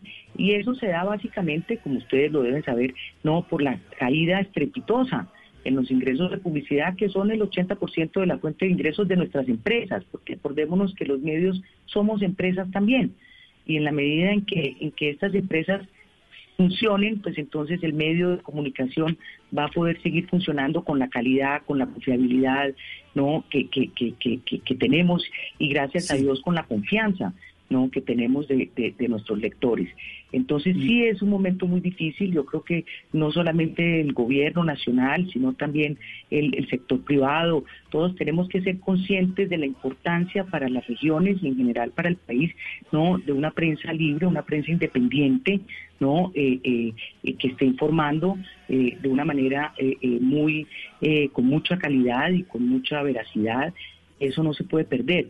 Claro, hoy la información se ha democratizado, está en diferentes plataformas, a la mano, en el teléfono, en todas partes, y, y sin duda eso hace que la gente sobre esté eso- mucho sobre- más informada que antes. Pero- sobre pero- eso pero quería sí, preguntarle, precisamente, precisamente quería preguntarle sobre ese tema. ¿De qué manera los impresos deben, o, lo- o la prensa la, eh, regional básicamente, debe reinventarse, reinventarse para competir con toda esa cantidad de alternativas que hoy en día encontramos en redes sociales, en internet, en tantas partes? ¿Cómo hay que reinventarse como, como, como periódico desde el punto de vista, desde el impreso? Bueno, uno de los, más que reinventarse, hay un tema que es fundamental con el cual tenemos que, eh, eh, en el cual tenemos que seguir viviendo alrededor de él, y es el tema de la calidad de la información y del periodismo que hacemos, los medios eh, eh. Eso tiene que prevalecer siempre, no importa la plataforma eh, por donde salgamos, no importa por dónde nos consulten. Y con respecto a esa transformación digital o esa evolución, no, pues yo creo que todos y cada uno de nosotros hemos venido en ese camino, no, algunos de una, en una velocidad más, más, más rápido, digámoslo así, pero todos tenemos claro el rumbo y todos estamos presentes en todo el ecosistema digital en este momento.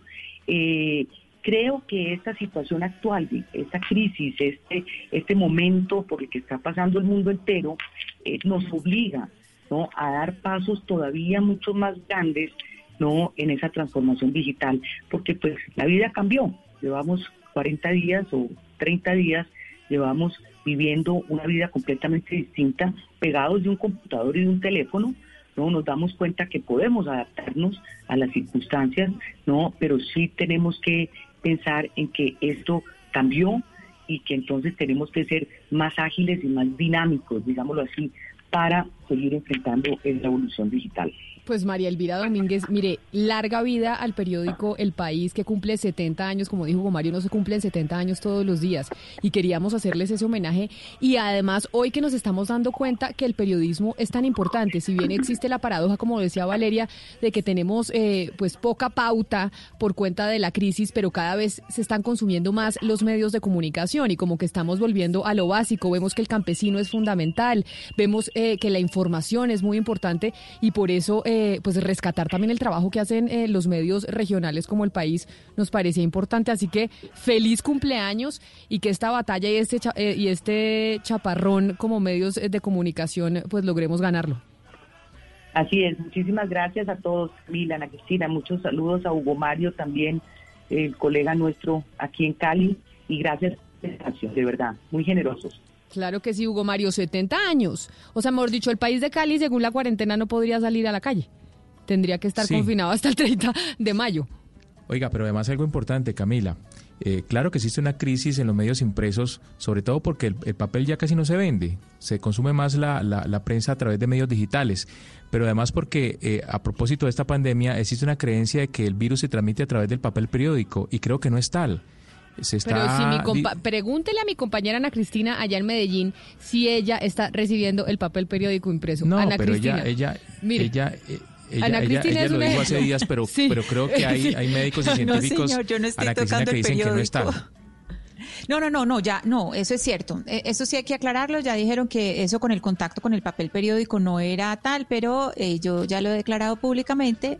Eh, soy nerviosa. No, tiene nada que ver, no tiene nada que ver, sí, pero sabe que sí pero, de todos modos, el papel, de todos modos, el papel, la correspondencia, si se deja fuera, se deja eh, al aire. Bueno, ya han dicho que no. Yo soy nerviosa con eso. Entonces, no, el periódico, yo por ahora estoy, estoy feliz con mi aplicación, estoy feliz con mi aplicación. El problema, el problema está, ¿saben qué está? En que es un papel importado, o sea, y vale muchísima plata, es muy costoso de tal manera que los periódicos, a los impresos les está costando eso, por eso le están pidiendo al gobierno que les dé una mano con esa parte, con la parte de los impuestos que se están pagando. Aparte pues de la creencia que dice Hugo Mario que existe ahora con el tema de la pandemia, pero realmente a los impresos lo está golpeando mucho el importe, la importación que se hace pero, del papel, pero si usted, porque es muy costoso. Pero si usted se fija, Oscar, si usted se fija, eh, Oscar, la gente igual, es, si está consumiendo información online, también está yendo a los sitios tradicionales, de los periódicos tradicionales.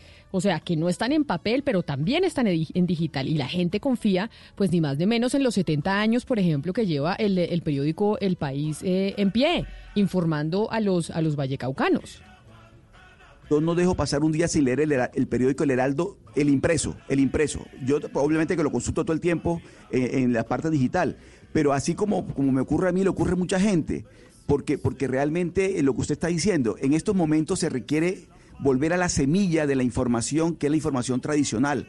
Yo, yo tengo la tentación de desconfiar cada día más de toda la información que circula en redes sociales, por ejemplo. De verdad, me muero de susto porque hay mucha información que uno cree que es cierta y resulta que es falsa. En cambio, usted, el, el, periódico tradicional, el medio de comunicación tradicional, tiene una serie de filtros que hacen que la calidad del contenido, de la información que usted va a consumir, es mucho mejor. Correcto. a mí eso me da la tranquilidad de consumir medios de comunicación tradicional. Óigame, ya que estamos hablando de medios de comunicación y de sectores que se han visto afectados por eh, la pandemia, no hemos hablado, eh, Gonzalo, de Airbnb. Y es que Airbnb es otra de las plataformas ahí sí que mezclan eh, la parte digital con la parte física y pues Airbnb no la debe estar pasando nada bien, pero mire, le tengo a Carlos Olivos, que es el director de comunicación para Airbnb América Latina, porque están eh, lanzando precisamente hoy una iniciativa que quiero que nos cuente rápidamente. Señor eh, Olivos, bienvenido a Mañanas Blue, gracias por estar con nosotros.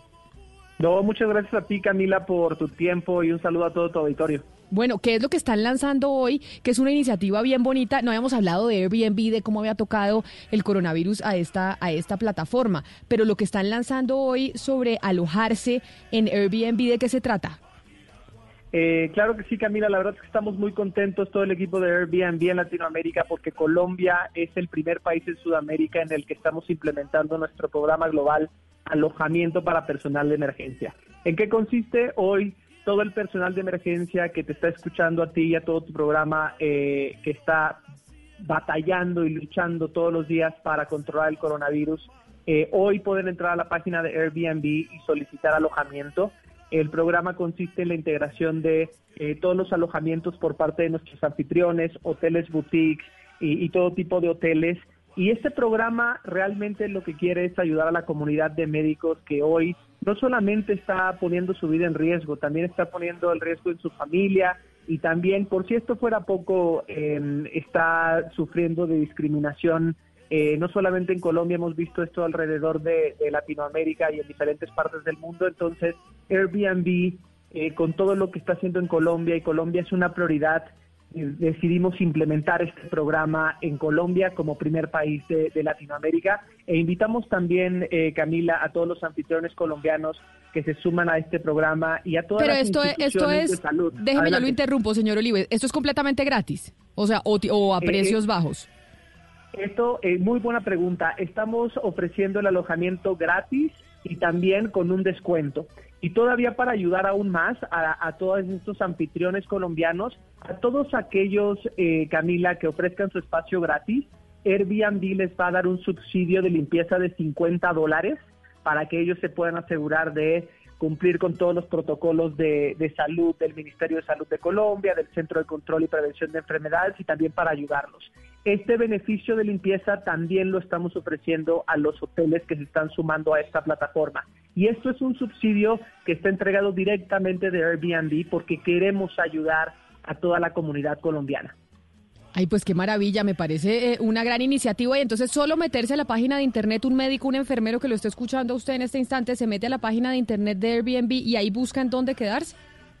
Correcto, el proceso es muy sencillo. Como lo mencionaste, entran a la página de Airbnb, van a ver eh, el que dice el nombre del programa Alojamiento para Personal de Emergencia. Ahí mandan su solicitud, porque lo que estamos haciendo, Camila, es asegurándonos, tenemos un equipo revisando todas las solicitudes para confirmar que efectivamente se trata de personal de emergencia o de socorro, trabajando para alguna institución médica y sobre todo la ventaja de, de tener todos estos alojamientos, Camila, en la plataforma de Airbnb es que podemos ofrecer el mejor alojamiento dependiendo a la necesidad que tiene cada personal. Porque, eh, por ejemplo, eh, puedes quedarte en casa y es una casa particular. De hecho, es algo importante mencionar, Camila. No todas las propiedades o alojamientos de Airbnb participan en este programa porque estamos cumpliendo con protocolos de seguridad.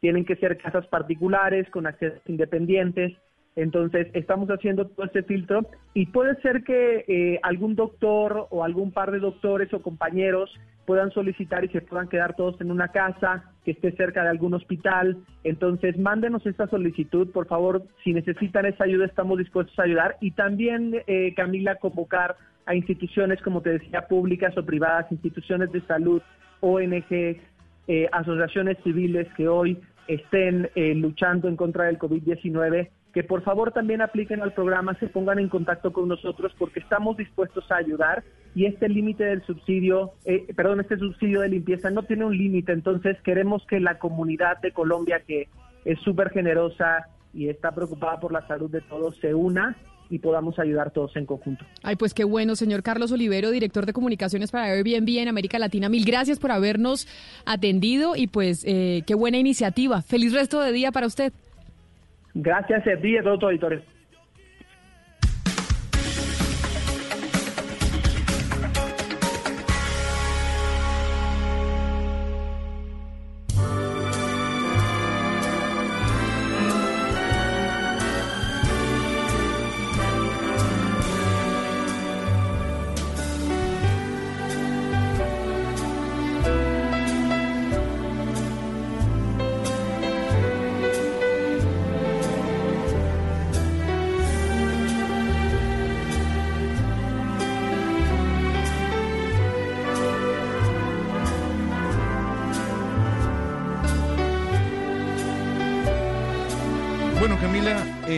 A esta hora le traigo una versión instrumental eh, del clásico de Louis Armstrong, What a Wonderful World, que aparece en el soundtrack, no voy a decir, discúlpenme ustedes, en la banda sonora de una película que tampoco la voy a decir en inglés, sino se llama Conoces a Joe Black, una película de los 90 que está protagonizada por Brad Pitt, yo no sé si usted la vio, una fascinante eh, película, Eh, y esta canción que hace Pero Thomas viejísima, Newman, pero Meet Joe Black conoces a... eh, No, hablemos en español, No, no. acuérdese que ya Ana Cristina nos dijo los cosa tan harta. No, no, no, Conoces a Joe, hablar así. a Joe Black, que sale churrísimo Brad Pitt en esa época, era cuando era más churro que nunca. Oiga, sí, yo le voy, iba a decir algo. Yo creo que es la película en donde se le ve más apuesto, Sí. junto con eh, el, el Club de la Pelea, para no hablar en inglés. Pero- Eh, pero, pero en Club de la esta Pelea, canción- sobre Y el todo- de español, la de Legends of the Fall, ¿cómo se llama? Eh, le- leyendas de- Valeria, en español. Sí, sí, es en Valeria, español. en Pero español. ¿Cómo se dice en español esa película? Pasión. Leyendas de Leyendas pasión. de. Pasión. Esa es de la que más churro sale, o sea, con su pelo largo a caballo, por favor. No, pero en la del vale, Club de no, la no. Pelea, lo que- la cara no salía tan bonita, sino era el cuerpo, porque ese señor hizo ejercicio, yo creo que un año entero para tener el cuerpo como lo tenía en el Club de la Pelea. Pues yo lo que le puedo decir es que en esta película, no en el Club de la Pelea, porque se veía un Brad Pitt mucho más rudo, yo creo que lo que se traslada en Meet Joe Black o en Conoces a Joe Black es la actuación, porque él representa a la muerte. Y muchos críticos de cine alabaron la actuación de Brad Pitt en esa cinta cuya canción, la que suena al fondo, está en la última parte de la película. Si usted no la ha visto, por favor, vaya a verla porque es del año 1997, si no me estoy equivocando.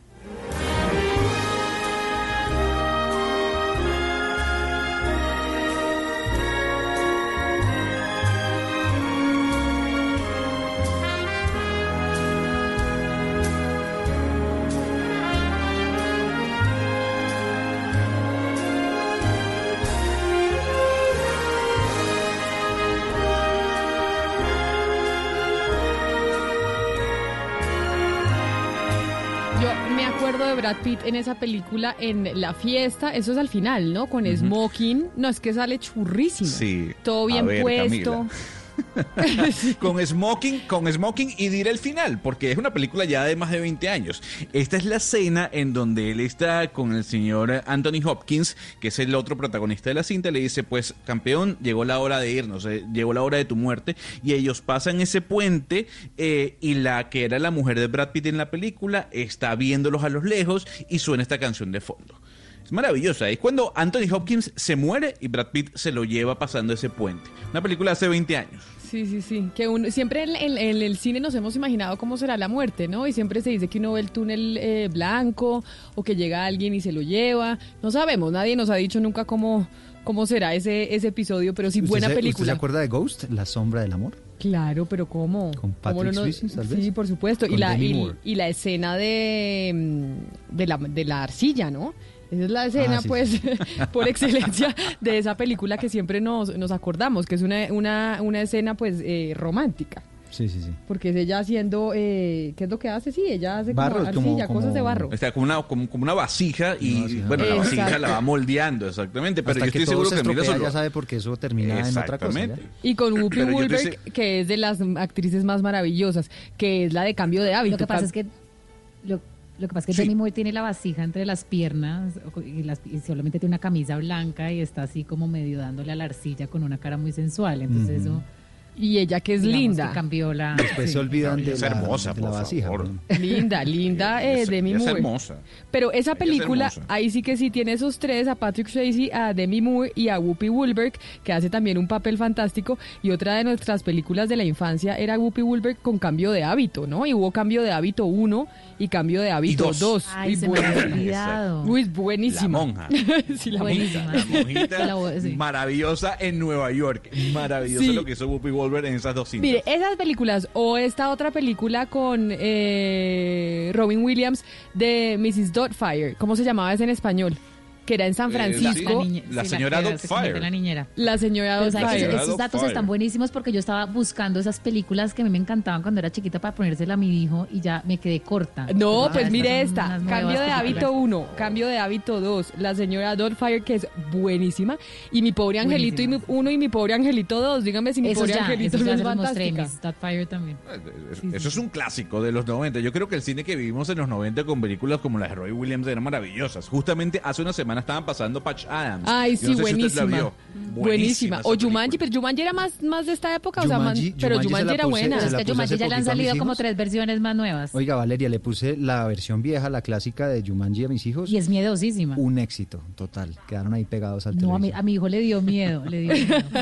¿Qué otras miedosa, películas de cuando éramos chiquitos? Eh, cuando teníamos ocho. Bueno, todas las de Disney, El Una Rey que se llama León. Matilda. Sí, pero tienes que mutear. Mati- ¿qué, qué tiene que mutear, eh, Pombo?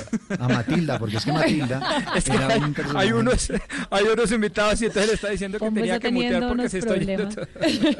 Pero Matilda, yo me acuerdo que a Matilda le hacían comerse un ponqué de chocolate al gordito. Al y- gordito. Y, sí, Dios gordito, santo, esa, ese y momento le, en que... y le hacían barra y se mandó todo ese ponqué. Me acuerdo. claro, si iba a ¿Sabe morir cuál otra era buenísima? La de las gemelas. Habían unas gemelas también que las separaban los papás y después se, se juntaban en un campo de verano. ¿Cómo se llamaba eso? Ay, pero con las gemelas de Full House. ¿Era con esas gemelas? ¿Cómo se Sí. ella- Ellas no después... diga Full House, diga 3x3. Ah, 3x3. Que así se conocida Eso, en. Pero mire, en esa época eran programas 3x3, es Full House. ¿Cuál era? el- había otro programa similar por esa época, Gonzalo, ayúdeme a recordar. Pues estaba Salvado por la Campana, por Salvado por- ejemplo, eh, que era un clásico, ¿Y sin Alf? duda alguna, de adolescente. Alf, casado con hijos. Ah, sí, eh, casado con hijos. El y Alf príncipe del buenísimo. rap.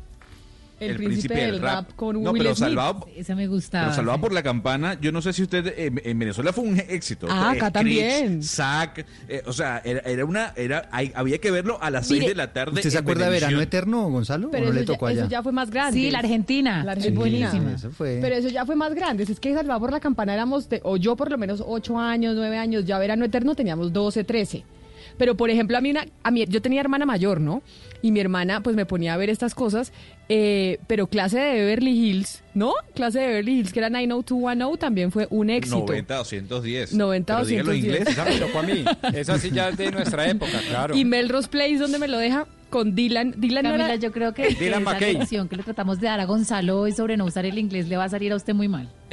Gonzalo le va a cobrar cada palabra que usted vaya a usar en inglés en este programa y le va a salir caro, Camila, se lo va a advertir. O sea, dejémonos de extranjerismos, ¿ok? Dejémonos de vainas, que también fue nuestro programa local, nacional, Claro. o que donde me deja vuelo secreto con el Ah, sí, claro. con Ramiro Meneses, que era el Los mensajero.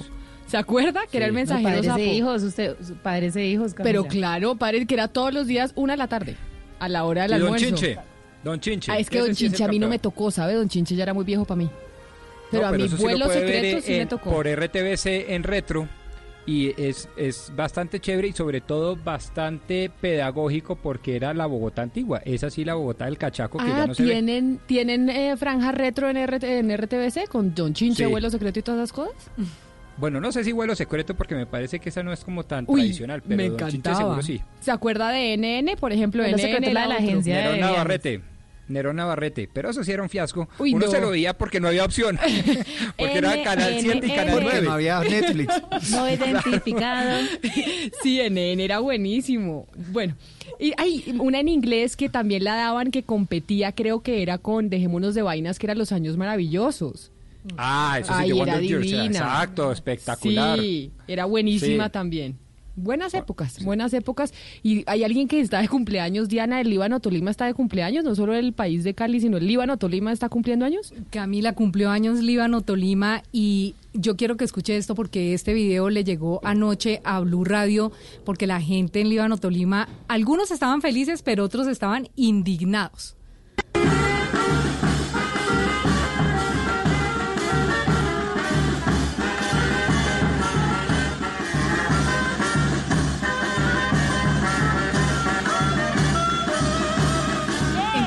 Fue toda una fiesta, Camila, y era una fiesta con música, pólvora y globos, como dicen en mi tierra. Y le preguntamos anoche al alcalde precisamente que qué era Pero lo que había pleno pasado. coronavirus que en este pleno rumbo, coronavirus, ¿no? sí. Entonces el alcalde nos dijo, mira, a mí me da pena, pero yo no quería que pasara de agache la fiesta. Lo que hicimos fue una vaca, nos explica él. Dice, eh, hicimos una vaca, reunimos 250 millones de pesos, eh, compramos... ¿250? ¿Qué? Perdón, 250 mil pesos. Dios. 250 mil pesos, sí, tremenda vaca. 250 mil pesitos.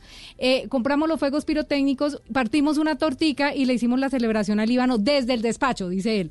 Y se, se lanzaron los fuegos pirotécnicos con todas las medidas de seguridad y con todo para que la gente los viera desde su casa porque no queríamos que pasara de- desapercibido su cumpleaños. Pero hubo gente que no le gustó, ¿no, Eduardo? Hubo gente en, en, en el Líbano Tolima que decía, óigame, no hay Pues, derecho oye, a es que, se, se dañe la cuarentena. Diana, venimos en esta racha de las fiestas en Kennedy, en Usaquén, en la- el propio Corabastos, donde encontraron ya 10 personas metidos en una bodega en una fiesta. Y entonces ahora aparece esta historia. Medardo Morales habló con el alcalde, esto le dijo. Habitantes del municipio del Líbano al norte del departamento del Tolima fueron sorprendidos la noche anterior durante el aislamiento preventivo obligatorio con un evento organizado por la alcaldía en el parque principal donde con juegos pirotécnicos y papayeras celebraban los cumpleaños del municipio. El alcalde Jesús Antonio Giraldo dijo a Blue Radio que no podía dejar pasar esta fecha tan especial. sería supremamente difícil que nosotros no pudiéramos por lo menos como hombre izar la bandera, eh, por lo menos eh, eh, sacar la papayera cinco minuticos. El mandatario señaló que en el evento no hubo aglomeraciones ya que habían solo algunos funcionarios de la alcaldía. Solo una papayera, ¿cuántos músicos Una papayera cinco minutos. Yo no le aguanto cinco de músicos. O sea, en época de cuarentena una Ay, papayera pero- puede estar Ay, reducida, no. por Yo estoy con el alcalde en que, en que él quiso celebrar en medio de la pandemia para decirle a su gente, acá estamos y vamos a celebrar con toda, y tiró sus fuegos pirotécnicos y la gente los vio desde la casa, dice él. Ay, ay, yo estoy con el alcalde en ese sentido, pero sí me da miedo que ahora termine alguno contagiado y le echen la culpa al alcalde. Y que de pronto alguna entidad disciplinaria le pegue un jaloncito de orejas. Ay, Dios santo, pobre. Feliz cumpleaños al Líbano Tolima.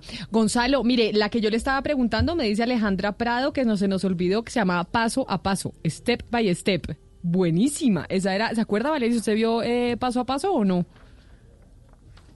Se me fue. ¿Se acuerda la de Robotina? ¿Cómo se llamaba? Robotina era los supersónicos. Ah, no, nosotros eran supersónicos. No, pero no, había una la- Mujer la- Maravilla, tal vez. Una... La, la muñeca, la, ¿Cómo ¿cómo, se es llamaba? que llamaba? Sí. La Niña Maravilla. Sí, La Niña Maravilla, exacto. O esa la muñeca vieja. maravilla. Hay otra, Andrea Alf, Forero me ¿se dice acuerda que... de Alf? ¿Usted Sí, Alf? tres hombres y un bebé, ¿esa cuál era? Ah, sí, sí, también buena. Tres hombres y un bebé, Era como parecía step by step, a, a paso a paso. paso a paso era A buenísimo. tres por tres. Y dice eh, Chris que, nos, eh, que Juego de Gemelas, que era protagonizada por Lindsay Lohan, esa era la película que estaba buscando Valeria. Mejor dicho, nos va a tocar es hacer lista para, mm, pues, para el fin de Para, semana, la- ¿no? para la cuarentena. lista, lista para la cuarentena de, mm, de películas y cosas viejas. Óigame, pero ¿cómo es eso entonces? Estamos llenos de fiestas, no solo Líbano, Tolima, sino Corabastos, o sea, todo el mundo haciendo fiesta en la, en la pandemia. Todo el mundo haciendo fiesta y lamentablemente en el sector de Corabastos eso ya empezó a preocupar a las autoridades, Camila, porque ya hemos hablado de que se reúne la gente en ese lugar, no les importa ni pico y género, ni restricciones de movilidad, no hay cuarentena que valga y allá la gente está saliendo y lo que se mueve es el comercio informal, ¿no, Damián Landines? Compañeros, pues estamos en el sector de Corabastos, específicamente en Las Flores, a las afueras de la plaza de mercado, y la verdad que hay muchísima gente en medio de esta cuarentena, más de 200 personas entre hombres y mujeres, tampoco se respeta el pico y género, pero nos, encontramos con Ana Borges, ella es una vendedora de chocolatinas. Doña Ana, ¿por qué le tocó salir a las calles? porque no tengo para comer, pago arriendo. Paga riendo y la está viviendo duro. Pues estamos en una situación dura por este virus, pero sinceramente el gobierno no quiere darnos un mercado, una vivienda para los pobres, para los vendedores ambulantes, que andamos en la calle consiguiendo un plato de comida, cualquier moneda. Y usted se está viendo obligada entonces a salir a las calles en medio de esta aglomeración. Sí, porque pago arriendo y la señora de la casa no permite que uno le quede viendo nada. Por favor, esto es para el gobierno, por favor, ayúdenos. Nosotros somos vendedores ambulantes, somos personas de bajos recursos. Bueno, estábamos escuchando el drama de Doña Ana, lo que tienen que vivir los vendedores informales en medio de esta emergencia sanitaria y convivir con las aglomeraciones de personas aquí en el sector de Corabastos.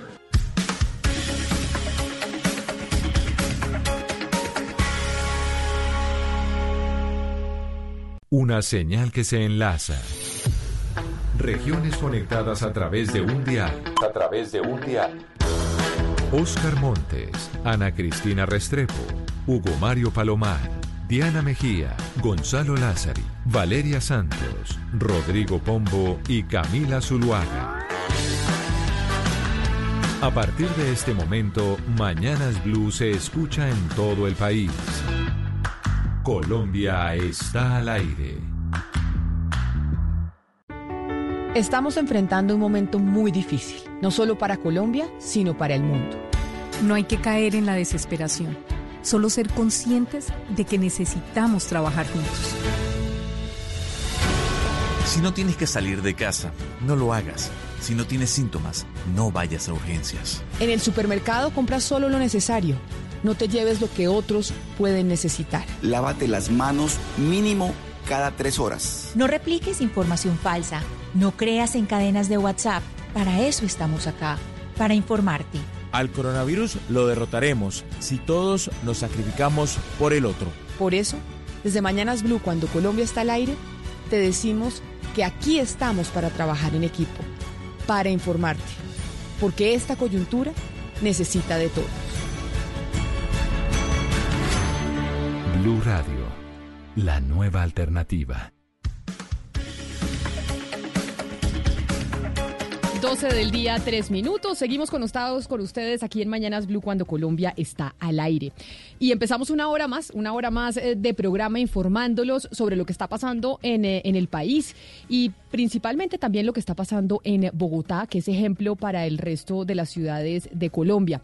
Hemos venido viendo un eh, enfrentamiento o distintas posiciones entre la alcaldesa de Bogotá, Pombo, Claudia López, y el gobierno nacional y el gobierno del presidente Duque frente a las decisiones sobre la reactivación de la economía. Y eso siempre me acuerda lo que usted dijo, que podríamos estar viendo una tensión importante entre el poder local y el poder nacional que al final tendría que dirimir la Corte Constitucional. Así es, Camila, hay una especie de ingeniería constitucional que desde 1991 pues ha tratado de equilibrar los poderes entre el nivel subnacional o territorial, como se le suele llamar, y el gobierno nacional. Ese tipo de tensiones, repito, están diseñadas así se diseñó la Constitución de 1991 en materia de ordenamiento territorial, pero dentro de un marco inquebrantable y ese marco es la República Unitaria, claro, con descentralización y autonomía de las regiones, pero en ciertos temas, fundamentalmente en dos, se exige, se demanda y se aplica la República Unitaria, es decir, un poder centralizado. Esos dos casos son por un lado el orden público y por el otro lado temas de política macroeconómica, por no decir obviamente las relaciones internacionales. Entonces esa tensión está siempre mediada por esa imposición constitucional del 296, es decir, el presidente de la República manda para evitar republiquetas independientes por cada uno de los más de 1.100 municipios que tiene Colombia eh, a través de el orden público y las políticas macroeconómicas. Claro, aquí la tensión está también en que la alcaldesa de Bogotá, Claudia López, dice Bogotá Bogotá tiene la mayoría de casos eh, de coronavirus, de COVID-19. Bogotá es casi como otro país, 8 millones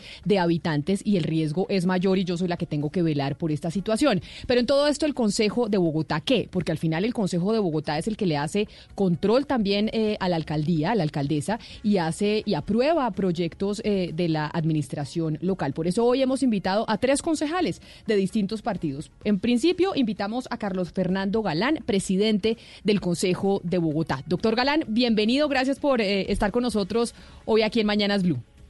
Muy buenas tardes, Camila. Un saludo a todos los oyentes de Mañanas Blue, a todo el equipo de Mañanas Blue, a los concejales que están ahí y a los oyentes que nos acompañan en esta tarde ya. Y nos acompaña también eh, concejal de Cambio Radical, Carolina Arbeláez. tenemos de diferentes partidos eh, para conocer la posición del Consejo de Bogotá frente a esta pelea que estamos viendo los bogotanos y los colombianos entre el gobierno nacional y la alcaldía y la alcaldesa Claudia López. Concejal Arbeláez, bienvenida. Muchas gracias Camila, buenas tardes para todos. Un saludo para todos los oyentes. Y por último nos acompaña del Partido Verde, partido de la alcaldesa de Bogotá, el concejal Diego Lacerna. Concejal Lacerna, gracias por sumarse también a, esta charla el día de hoy. Mm, buenas tardes, Camila. Saludos a todos los miembros del panel, a los oyentes, a Valeria, que no la veía hace como 20 años. Ah, yo no sabía, habían estudiado ustedes juntos, concejales, una relación que no conocemos eh, y, que se, y que se hizo pública en, en esta transmisión. Fuimos compañeros de colegio hace mucho tiempo, por un, par de años. Ah, no sabíamos, Valeria, relación de, relación de colegio con el concejal. Pero bueno. exacto, estuvimos en el anglo colombiano un tiempo, sí, juntos. Pero miren, antes de empezar esta discusión y de saber qué dice el Consejo de Bogotá y distintos concejales precisamente sobre esta eh, pelea que estamos viendo entre el gobierno nacional y el gobierno local de Bogotá sobre las medidas de reactivación de la economía que se empiezan a ver desde el 27 de abril, es decir, desde el lunes de la otra semana, es importante, Eduardo, eh, que conozcamos también lo que está pasando en USME, porque uno de los problemas que ha habido es el tema de la entrega de ayudas a esta población que la necesita porque pues vive del día a día. ¿Qué está pasando en este momento en USME que tal vez los concejales también puedan escuchar y les pueda interesar? Pues mire, hace un rato denunció la alcaldesa Claudia López que llegaron a entregar mercados y apoyos para la gente más necesitada en ese lugar que se viene manifestando además desde muy temprano esta mañana y que no pudieron pasar porque algunas personas están allí y denuncia ella que eh, politiqueros y ediles están organizando estos bloqueos para imponer primero su, dice ella, clientela sobre la gente más necesitada. Minutos después escribió Luis Ernesto Gómez, el secretario de gobierno, y dijo que ya la situación había sido superada y que se empezaron a entregar estas ayudas. Sin embargo, Damián Landines está a esta hora, en este momento, en el sector de Juan Rey, allí en la localidad de Usme. Y lo que eh, tiene usted, Damián, es que la situación de orden público todavía está un poco compleja.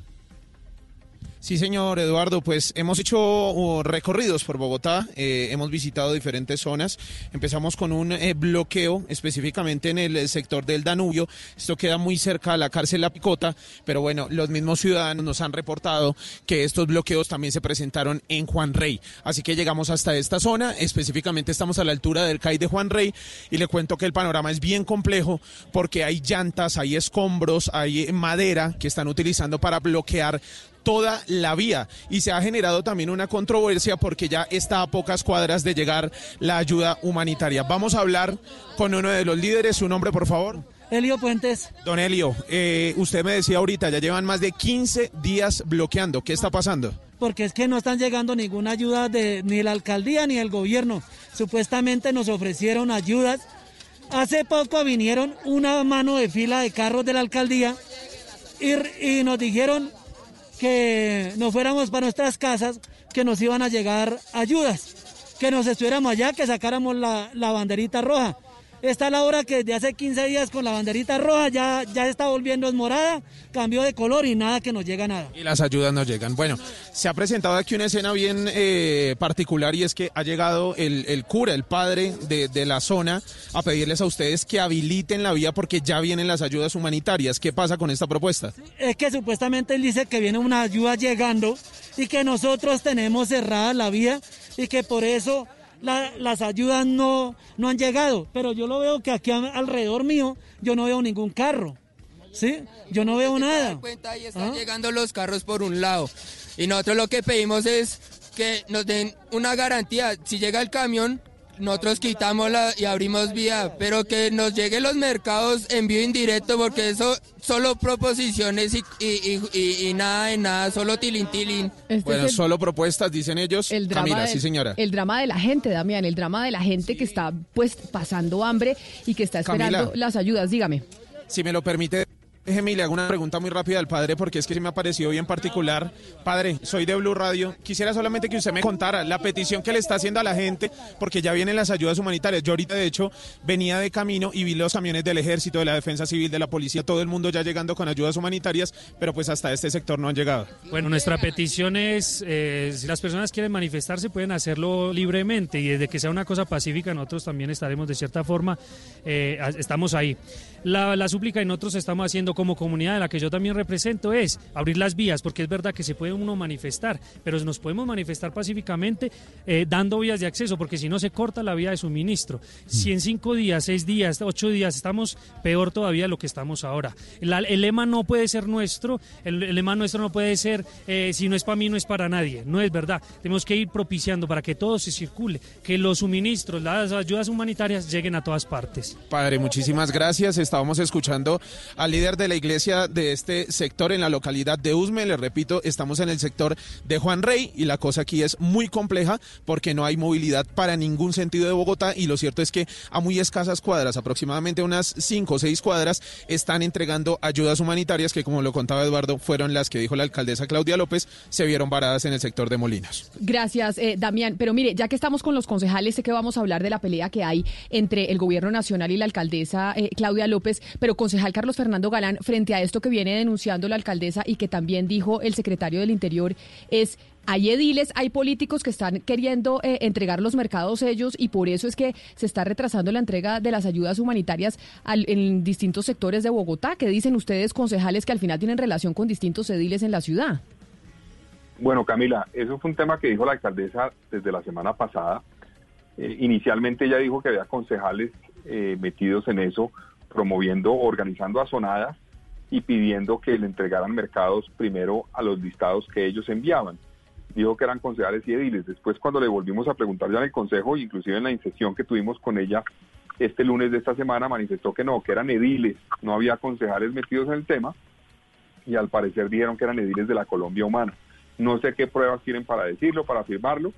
Yo creo que en este caso, digamos, están ocurriendo un poco dos cosas. Seguramente hay personas que están aprovechando eh, eventualmente... ¿Me están escuchando? Lo escuchamos perfectamente, claro que sí. Lo estamos escuchando y lo estamos viendo. Ah, muy bien. Entonces, eh, seguramente hay personas que están aprovechando políticamente o tratando de aprovechar políticamente esta situación a nivel territorial para ver cómo sacan provecho de esto. Pero también hay una cosa que es cierta, es que sí ha habido una demora en que lleguen las ayudas a las poblaciones que las necesitan. Yo les cuento, digamos, una cifra que, que llama la atención. El pasado viernes la alcaldesa anunció que ya se habían entregado 1.700.000 mercados en Bogotá. Lo dijo en Caracol Televisión, 1.700.000 mercados. Eh, y cuando uno revisa las cifras reales de Bogotá Solidaria publicadas en la página de Bogotá Solidaria, a, a este lunes se han entregado 30 mil mercados. Entonces la diferencia entre 1.700.000 que decía la alcaldía y 30 mil que realmente se han entregado, pues es muy grande. Que incluían en el 1.700.000 la cifra que decía la alcaldesa. Ella estaba incluyendo unos refrigerios que se dieron en la primera etapa de la cuarentena, pero pues un refrigerio, ustedes saben, es un apoyo alimentario que vale más o menos 2.500 pesos para un niño por una vez. O incluían cerca de 570 mil raciones de comida caliente, que es una ración de comida caliente. Pero, Entonces yo creo que Pero sí ha habido demora en llegar a las poblaciones por una parte y creo que no ha habido, eh, digamos, una claridad en el manejo de las cifras, lo cual ha llevado a que muchas poblaciones se preocupen. Yo entiendo que una población diga, ¿cómo así que han entregado un millón de setecientos mil mercados? A mí no me ha llegado absolutamente nada. ¿A quién le han entregado? Entonces eso puede generar malestar en la ciudad que está en este momento en una situación crítica porque ustedes saben que más del 40% de Bogotá vive del día a día. Claro, pero permítame, día día, permítame, en esa situación. permítame preguntarle al concejal Lacerna, que es precisamente del, del partido de la alcaldesa Claudia López, frente a lo que usted dice, que no sabemos cuáles son los ediles que están haciendo política con esto. ¿Cuáles son los ediles, concejal? Usted que es del partido de, de la alcaldesa. Es decir, ¿quiénes son los que se están aprovechando de esta situación para hacer política con los mercados? Porque esa es una acusación muy grave. ¿O es que de verdad se están demorando y es una justificación el tema de los ediles haciendo política para decir por qué se están demorando los mercados a cierta población? No, pues digamos, yo la información que tengo fue una pues una publicación que hizo Caracol Radio hace un par de días donde acusaba a ciertos ediles más que de estar como tratando de favorecer la administra la distribución de de los mercados de estar promoviendo eh, pues bloqueos y protestas eh, para pues reclamarlos se inducía un poquito a creer que era para ellos pero digamos eso no lo pedían explícitamente. Yo creo que acá el, el tema de fondo es tratar de entender la posición de la alcaldesa frente a la manera en que se tienen que distribuir estas ayudas. Hay un camino que es repartir a la loca un poco a todo el que pide de la manera que sea, o hay el otro camino, que es el que la administración distrital ha escogido, que es decir, mire, acá hay unas herramientas técnicas, el CISBEN, unas encuestas de los barrios más pobres, y nos vamos a concentrar en usar esas herramientas para poder distribuir la ayuda limitada que tenemos de una manera organizada. Pero concejal, eh, concejal Lacerna, yo quiero preguntarle porque ba- bastantes de las quejas de los de, de los ediles han sido que la alcaldesa los quiere estigmatizar por ellos simplemente querer representar sus localidades y pedir las ayudas que se necesitan en esos sectores y que ella los está acusando de hacer política y a la vez estos ediles han dicho que ella cómo puede acusarlos de hacer política cuando está mandando mensajes de texto a la población diciéndoles Claudia López te regala eh, eh, comunícate que soy Claudia López con un subsidio etcétera y que ella también está utilizando su nombre para hacer política. ¿Usted cree que esta que esta acusación de los ediles pues digamos, tiene un fundamento en que porque ellos no se les permite poder pedir la ayuda para sus localidades y ella sí puede poner su nombre, nombre para unas ayudas que vienen del, del Estado, el nombre propio? Bueno, por supuesto, los ediles tienen todo el derecho y la obligación de pedir ayuda para sus comunidades. Lo que pasa es que la posición de la alcaldesa ha sido, no puede ser solamente el sector social que es cercano a un edil el que reciba ayuda. Y no puede ser que pues los ediles alienten a las comunidades a hacer bloqueos o azonadas para recibir una ayuda que alguien que no está recurriendo a esas herramientas pues también tiene el derecho a recibir. Digamos, muchos de estos son las limitaciones lógicas de tener que reaccionar ante una coyuntura como la del virus con recursos y con logística limitada. En cuanto a los mensajes, pues hablemos de ese tema de una vez, que yo creo que les interesa a ustedes y les interesa de los, a los de, los de los mensajes de texto que decían los ediles que no se haga política eh, con los mercados, pero sí se está haciendo política con los mensajes de texto diciendo hola, te saluda Claudia López. Sí, digamos, y Carlos Fernando pues también ha, ha criticado el tema. Ah, Yo los vi inicialmente, pues uno dice, sí, eso es, eh, pues se ve mal, porque están metiendo el nombre de la alcaldesa en esos mensajes. Entonces, pues hablé con gente en la administración para ver por qué estaban haciendo eso. Y la explicación que me dieron es, mire, ensayamos varios mensajes distintos. Esto recordemos es para que la gente reciba las transferencias monetarias que está pues dando la alcaldía. Eh, y lo que pasa es que si escribían solamente la, alca- te escribimos desde la alcaldía o te escribe la Secretaría de Integración Social, la gente creía aparentemente que era un engaño y no seguía las instrucciones que ven en el mensaje. Y la explicación que me dieron es que cuando decían te escribe Claudia López, tenían una respuesta mucho más eficiente. A mí No, me pero eso parece no, ¿no le parece a usted, concejal, es una excusa? Es que, es que me parece a mí que cosa, personalizar la Diego. entrega de una ayuda humanitaria pues no es sano, o sea, no es ético además, o sea, es finalmente es un mercado que se está entregando a una familia por la necesidad que hoy existe y personalizar ese ese ese paquete de, eh, de- de alimentos pues me parece que no no no va acorde con la ética de un de un dirigente como la alcaldesa de Bogotá. Concejal Galán. Una vez más, esto no es para los mercados, perdón, solamente esa aclaración. Eso es para unas transferencias monetarias. Ay, pero igual, Sí, pero, igual. pero es lo mismo, No, es sé, plata. sé, Lacerna. Permítame hacerle un comentario, Diego, breve.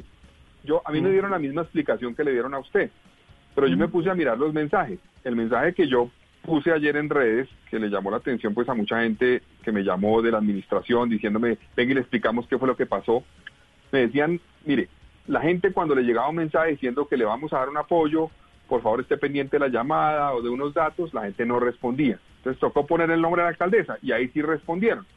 Y yo dije, pero no entiendo porque es que el mensaje que le llegó a una persona que me lo transmitió no pide ninguna acción de parte del ciudadano. No le dice, lo vamos a llamar, no lo dice llame, no lo dice de los datos, simplemente le dice, te saluda Claudia López, eres beneficiario del apoyo de Bogotá Solidaria en Casa de la Alcaldía, hoy recibirás el apoyo de la Alcaldía en tu David Plata. Es decir, soy Claudia López, aquí tienes tu platica. Ahí no hay que pedirle al ciudadano que reaccione. Yo entiendo que para pedir datos, yo entiendo que para pedir una acción se requiera buscar credibilidad, lo entiendo y estoy de acuerdo con eso. ¿Cómo se garantiza? Pero para simplemente decirle, tome que aquí está su plata, no veo por qué hay que utilizar el nombre de un funcionario público. Creo que eso no es serio. Eso es un poco parecido a los cheques de Donald Trump en Estados Unidos, que frenó la entrega de los cheques de ayuda diciendo, espere un momentico, póngale primero el nombre de Donald Trump al cheque que le va a llegar a cada ciudadano. Eso para mí es populismo. Eso no se debe hacer. Eso es, en cierta forma, presentar una ayuda económica del Estado como si fuera una ayuda económica de un servidor público. Y eso no es correcto. Pero, pero además son recursos que son recursos públicos, son recursos que corresponden a todos nosotros, no son recursos de la alcaldesa. Y eso es bueno aclararlo también. no, no, digamos, nadie, nadie está discutiendo eso. Y mi posición es, digamos, yo no conozco la, la minucia de cómo funciona David Plata. ¿sí? De si el mensaje dice vaya y recibe la plata en su David Plata, pues si a la persona le toca ir y revisar algo. Yo, pues digamos, estaría de acuerdo con la crítica de Carlos Fernando si realmente no hay nada, nada más que hacer, si no hay ninguna instrucción. A mí la disculpa que me dieron me parece legítima si la gente tiene que reaccionar. Si no tiene que reaccionar y es simplemente un mensaje publicitario, me parece válida la crítica de Carlos. Permítame porque tenemos muchos eh, oyentes que están haciendo comentarios, que los están viendo a través de Facebook Live o que los están escuchando y están haciendo comentarios a través de Twitter o de Facebook. Gonzalo.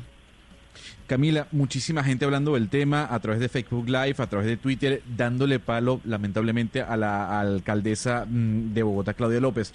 ODM Oli dice, auxilio, en el 20 de julio en las Ocamayas no ha llegado ayuda. Eh, Daniel Mancilla dice, buenos días, me dijeron que era beneficiado y no me han llegado las ayudas eh, y las consignaciones por lo menos en 20 días. Paola Soler dice, yo soy madre de cabeza de familia y no me han llegado las ayudas.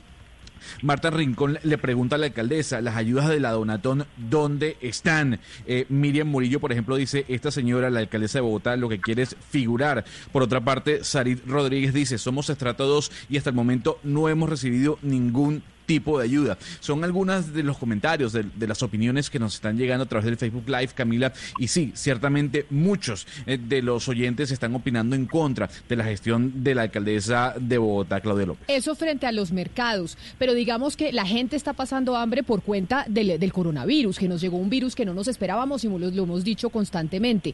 Pero por eso, digamos que el gobierno nacional eh, planteó una forma de reactivar la economía y la alcaldesa Claudia López ha dicho, el gobierno nacional palabras textuales, pues ¿qué es lo que quiere? Que se mueran los papás de los niños y dejarlos eh, huérfanos y ahí es donde pues entra uno en esa tensión entre gobierno local y gobierno nacional y por eso yo quiero preguntarle, concejal Karenina Arbeláez de Cambio Radical, la posición, por ejemplo, de la bancada suya en el Consejo es cuál. O sea, es decir, aquí el ciudadano eh, del común en la calle, ¿a quién le va a hacer caso? Un empresario que tiene una empresa chiquita de manufactura que puede ser de tres personas que hacen uniformes, ¿a quién le hace caso? ¿A la alcaldesa de, Bogotá o le hace caso al gobierno nacional?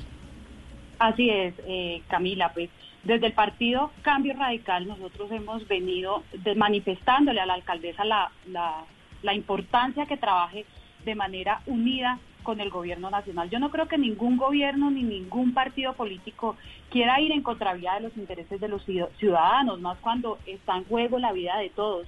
La decisión de reactivar los sectores, eh, de los sectores más importantes, además estoy segura que fue estudiada y consultada por los expertos. Estas no son decisiones tomadas de la noche a la mañana ni a la ligera. Debemos poco a poco dar inicio a la vida productiva con los protocolos eh, eh, requeridos para reactivar la economía y cuidar de los empleos. La verdad que no podemos trabajar como repúblicas independientes en un momento donde los gobernantes lo que deberían de estar transmitiendo es unión a los ciudadanos. La alcaldesa no puede salir a confundir y a contradecir al presidente por Twitter, además, porque muchos sectores económicos están haciendo un esfuerzo y un sacrificio enorme para poder sostener las nóminas y para poder pagar sus gastos fijos y en medio de una incertidumbre. Estas afirmaciones de que la cuarentena puede durar un año, como por ejemplo lo dijo la alcaldesa ayer, o, o hasta que salga la vacuna no vamos a poder salir de la casa, pues me parece a mí que es irresponsable, genera pánico. Pero mire, concejal, es que cuando uno mira un poco el contenido de los mensajes de, de, la alcaldesa y el contenido de los mensajes del presidente Duque, al final no se distancian tanto, es un tema de tono y de forma. ¿A usted no le parece que la alcaldesa la están castigando más de la cuenta porque ya tiene un tono mucho más fuerte, mucho más duro que el presidente Duque y es un tema de cómo dice las cosas y no lo que dice, porque al final ellos cuando uno mira en la práctica, están trabajando de la mano. Sí, seguramente. Y tengo entendido que el gobierno nacional ha venido trabajando con la alcaldesa permanentemente en las decisiones y estas decisiones previamente también las conocía la alcaldesa. Es más, ella puso de alguna otra manera condiciones de que no se fuera a afectar más del 35%, por ejemplo, de la capacidad eh, de la movilidad en, Transmilenio. Ella puso unas condiciones y las estableció ahí en esas reuniones que ha tenido con el gobierno. Por eso es importante que esos debates los Perdón, yo interrumpo a, Carolina ahí un, segundo. Yo creo que el, reclamo real de la, de la alcaldesa es sobre el tema de reabrir la manufactura.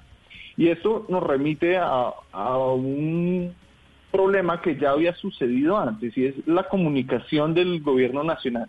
Si ustedes recuerdan el, escándalo que se armó alrededor del decreto que sacó el gobierno nacional cuando ya la alcaldesa había anunciado que iba a haber mm, pues el simulacro de cuarentena, es parecido a esto.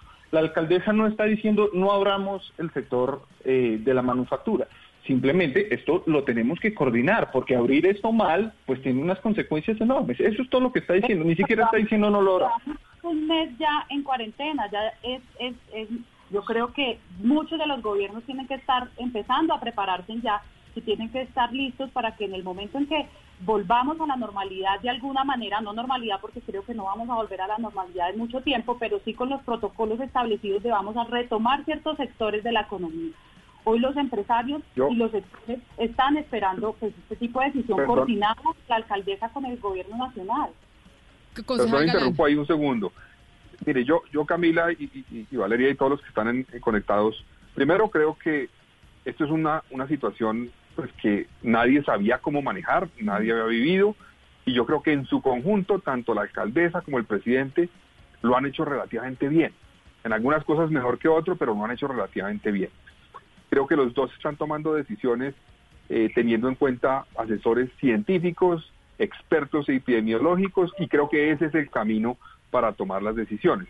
Obviamente está el reto de lo que significa eh, cómo proteger la vida, pero también cómo garantizar que el impacto de la cuarentena, que genera hambre y puede generar también situaciones dramáticas de vida o muerte en el mediano plazo, pues se reduce. En eso la alcaldesa fue muy clara en la intervención que hizo al Consejo hace un par de días, donde dijo tenemos una curva en lo que tiene que ver con contagios y tenemos una curva en lo que tiene que ver con el impacto económico de la cuarentena. Y tenemos que ver la fórmula de reducir las dos curvas. Pero ayúdenos a entender esas curvas, esas dos curvas que ustedes conocieron. Es decir, tenemos la curva del contagio y tenemos eh, la curva de cuánto aguanta la economía, porque es que empezamos este programa oyendo a la gente diciendo nos estamos muriendo de hambre, los problemas con las ayudas, etcétera, etcétera. Entonces, tenemos el problema del contagio, tenemos el problema del coronavirus, pero también tenemos el problema de la economía y, alguien, eh, alguien nos escribe acá, la alcaldesa diciendo que si se cierran las empresas después se abren y los empresarios diciendo abrir una empresa es imposible, porque además los economistas coinciden en que no es directamente proporcional. Es decir, cuando aumenta el cuando, cuando eh, se cierran las empresas, aumenta el desempleo y aumenta la pobreza. Pero cuando se empiezan a abrir empresas, lamentablemente, el desempleo no disminuye y el, y el hambre no disminuye de la misma manera. Es decir, reactivar la economía no es tan fácil. Y eh, rescatar empleos no es tan fácil y toma mucho tiempo.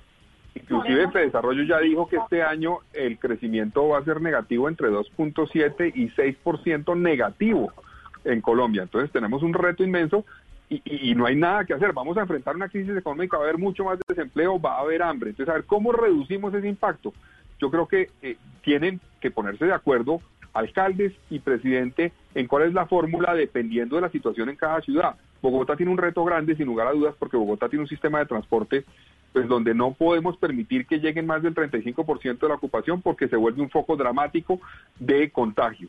Entonces, ¿qué significa eso? Que la economía, una ciudad que tiene un sistema de transporte masivo, que solo puede operar un 35%, en la práctica es una ciudad que está en cuarentena de pronto no completa, pero en cuarentena. Cuando la alcaldesa dijo, le entendí yo, dijo, no podemos levantar la cuarentena sino hasta cuando tengamos una vacuna, a lo que se refería es, las restricciones se van a flexibilizar progresivamente, pero no podremos volver a una vida normal sin restricciones realmente en completo hasta que no tengamos una vacuna. Tendremos que tener ciertas restricciones, el teletrabajo, que el sistema de transporte no funciona hasta cierta capacidad, que las unidades de cuidados intensivos no se ocupen en más de un 70%.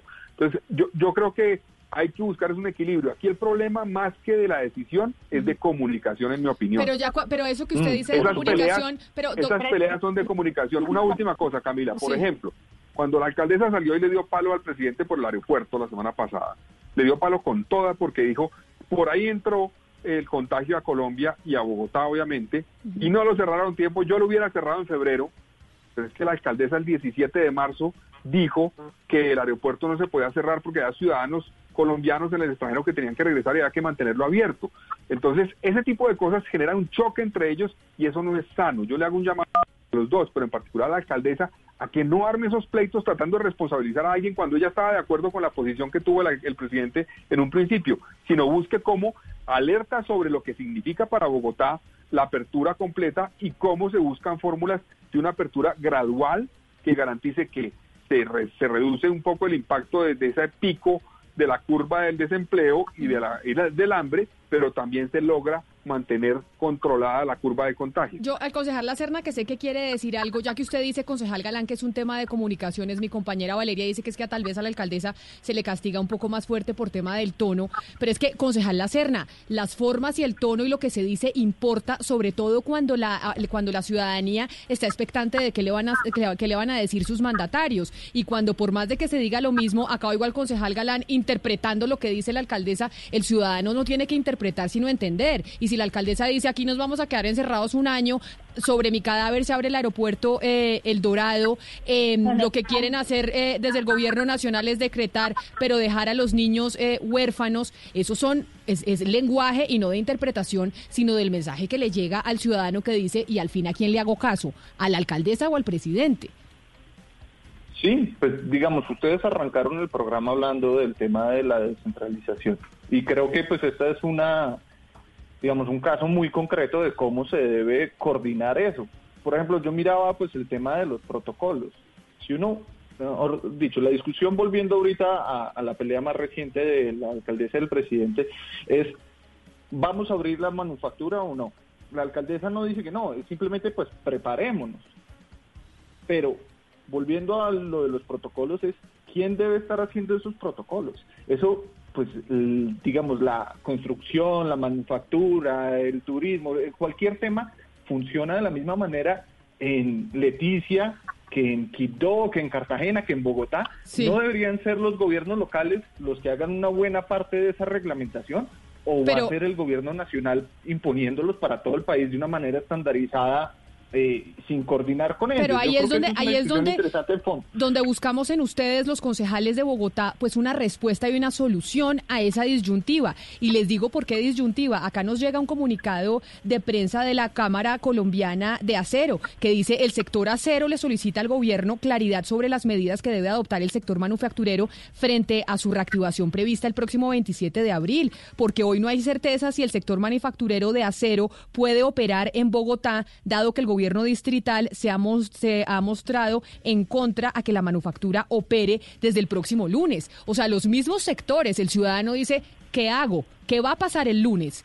¿Quién define? En este caso, constitucionalmente, es que, ustedes Camila, el Consejo Pombo, ¿quién no, define? En, en, ese caso es muy claro, Camila, mejor dicho, tanto el ministro de Vivienda lo dijo ayer como lo ha dicho pues acá la alcaldía. Cuando uno reactiva pues la, la, construcción empieza por unas obras, pero los pasos siguientes pues son todo el, el encadenamiento de eso.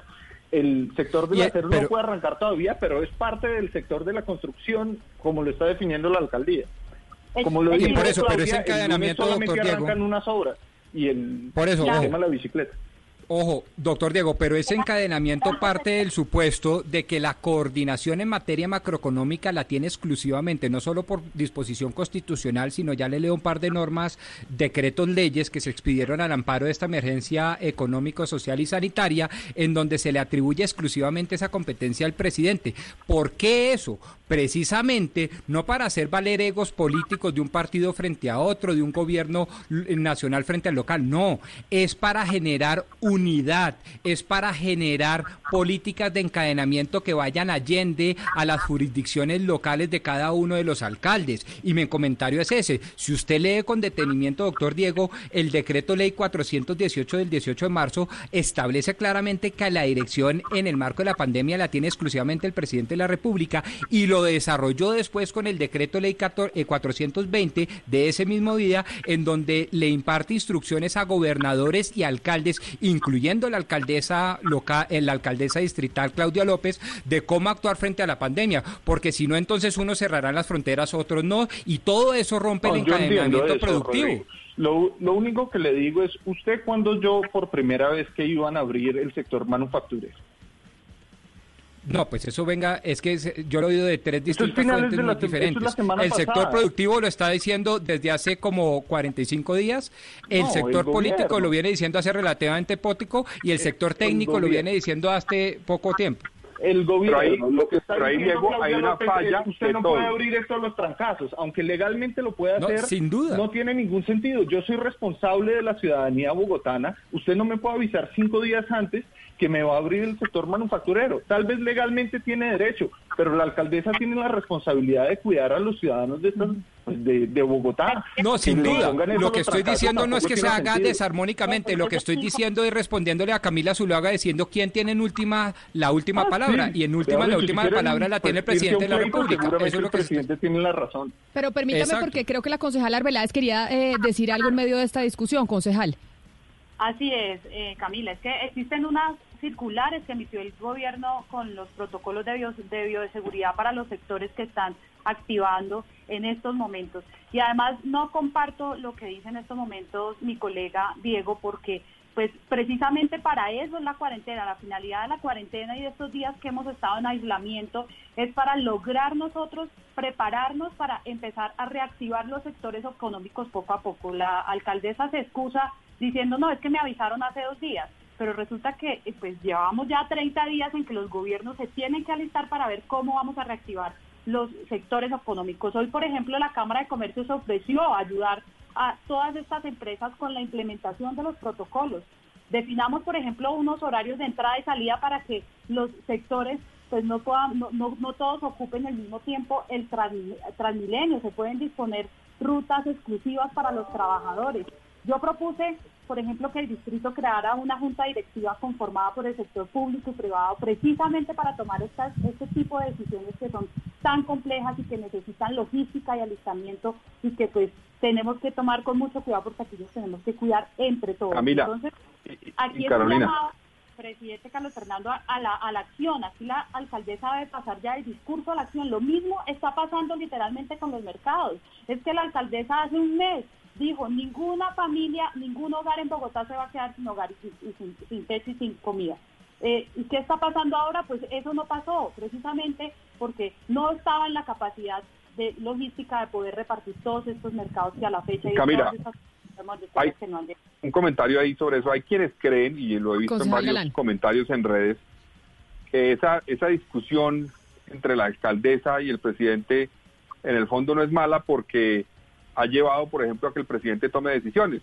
Han dicho, por ejemplo, que ori- originalmente la cuarentena, que era una decisión bien compleja y difícil de tomar, pero que se tomó en el mundo, eh, el, el presidente de pronto supuestamente se habría demorado. Yo no creo que se haya demorado, creo que lo hizo a tiempo eh, lo hizo temprano comparado con otros países, pero que la presión la recibió por cuenta de que Bogotá tomó su decisión del simulacro vital. Yo creo que, que ese tipo de cosas, pues en el fondo, parecen más es una competencia como por liderazgo político. Y me parece que genera confusión, como decía Camila, en la ciudadanía, genera preocupación y no hay claridad. Yo estoy de acuerdo con una cosa que dice Carolina Arbeláez ahorita concretamente, y es que la cuarentena se ha definido hasta el 27. La tarea de la administración distrital y de todas las administraciones locales es decir, bueno, si la cuarentena es hasta el 27, tenemos que prepararnos en temas de pruebas, tenemos que pre- prepararnos en temas de UCI y tenemos que ver cómo va a ser la apertura y prepararnos y plantearle al gobierno nacional, oiga, en el caso nuestro, por ejemplo, en el de Bogotá, podríamos iniciar un trabajo de apertura progresiva con estos sectores y de esta forma. Ahí creo que tiene que haber una coordinación y no quedarse cruzados de brazos hasta la fecha donde termina la cuarentena y decir no queremos que abran por tal cosa. Yo creo que ahí sí eh, eh, falla un poco la administración distrital. Yo creo que la apertura tiene que ser gradual, como lo ha dicho la alcaldesa, estoy de acuerdo con ella, pero creo que tiene que prepararse la administración para ver cómo es esa gradualidad y cómo sería después otros sectores que entren también Pero eso es progresivamente. que nos dijo la alcaldesa. Eso es exactamente lo que dijo Claudia que ha venido haciendo, que estaban coordin- y nos lo dijo en el Consejo, estaban coordinando tres sectores. ¿sí? El, el sector de reparación de vehículos, el tema de la bicicleta y el tema de la construcción, que vienen coordinando eso con el gobierno y con los gremios, como ustedes dos están sugiriendo. La, crítica de la alcaldesa es, pues cinco días antes de llegar a la fecha en que habían definido la reapertura de, de la economía, me meten en un sector que tiene 400 mil empleados en Bogotá. Yo no estoy lista para eso. Y eso va a tener un costo muy grande para la ciudad. A mí me parece razonable. No creo que sea un afán de protagonismo. Es que en este momento hay, como dos temas centrales en lo que estamos hablando. Uno es comunicaciones y el otro es autonomía. En el campo de las comunicaciones, incluso en el campo de las comunicaciones, uno puede ver que Claudia López siguió un lineamiento de Duque con lo de los mensajes, porque sin los mensajes el 20% había, tenía respuesta al mensaje de texto, pero con el nombre de Duque o con el nombre de Claudia López había un 80% de respuesta. Pero, pero dejando eso de lado y concentrándonos en la, en la autonomía, en el concepto de autonomía en este estado extraordinario, en este estado distinto que estamos viviendo, entonces, ¿hasta dónde llega la autonomía de un alcalde? Es decir, ya el, problema es un problema superior porque entonces estamos diciendo, sí, eh, usted, concejal Galán, dice, eh, tantas camas de UCI necesitamos, esto es lo que necesitamos hacer, pero entonces, ¿hasta dónde va a llegar esa autonomía de la alcaldesa? Porque entonces aquí depende también de autorizaciones del Consejo y depende también del gobierno nacional. Entonces, es decir, nosotros como ciudadanos esperamos escuchar a quién. Bueno, yo creo que primero en temas como, como la definición de una restricción como la cuarentena, la autonomía, digamos, la autoridad para tomar esa decisión es del presidente de la República. Y yo creo que eh, en una situación de emergencia sanitaria como la que está viviendo el país, hay cosas que, como explicaba Rodrigo en un principio, pues dependen es del gobierno nacional y es quien debe tomar las decisiones. Eh, así ocurre, por ejemplo, también en temas eh, muchas veces que tienen que ver con la seguridad, eh, obviamente el tema de las relaciones internacionales, etcétera. En, etcétera, en situaciones de salud pública creo que hay que garantizar que sea el gobierno nacional que tenga eso alimentándose con lo que le digan los entes locales y los, los estos. Ahora, en, en, en ya operativizar, digamos, atención para prepararse cada uno para lo que significa una situación como la emergencia sanitaria, pues yo creo que sí hay autonomía. Por ejemplo, la alcaldía de Bogotá tiene autonomía en ver cómo inclusive logra eh, habilitar más UCI. Entonces el alcalde, la alcaldesa y el secretario de salud nos dijeron, por ejemplo, la meta nuestra es tener más o menos 4.000 UCIs habilitadas a mediados de mayo. Y eso lo están haciendo con recursos propios, la mayoría, no todos, una parte es de la nación, pero una parte propios, pero Bogotá puede hacer un esfuerzo mayor ahí gracias a la autonomía que tiene. Además, el gobierno nacional les ha dado ciertas herramientas a los entes territoriales para que puedan actuar eh, más rápidamente. Por ejemplo, traslados presupuestales que normalmente tienen que pasar por el Consejo, normalmente para ser aprobados. En este caso, se pudo hacer o se han podido hacer esos traslados y esas modificaciones sin necesidad de pasar por el Consejo para poder atender la emergencia. Y eso es gracias a un decreto que expidió el Gobierno Nacional. Entonces, el gobierno le ha dado herramientas a los entes territoriales para que actúen también en el marco de sus competencias, a ver cómo pueden reaccionar.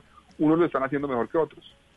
Lo cierto es que la, ciudad de Bogotá pues es una ciudad muchísimo más compleja que cualquier otra ciudad del país y si bien el gobierno está tomando decisiones, de pronto no está teniendo en cuenta a la alcaldesa. La alcaldesa se quejaba justamente de que no la tuvieron en cuenta cuando hablaron de reactivar el sector de la manufactura. Está mal que ella exprese su opinión en una democracia y diga, yo no puedo aplicar esto porque al final el gobierno manda, pero ¿quién es el que vigila los protocolos? Pues la alcaldesa.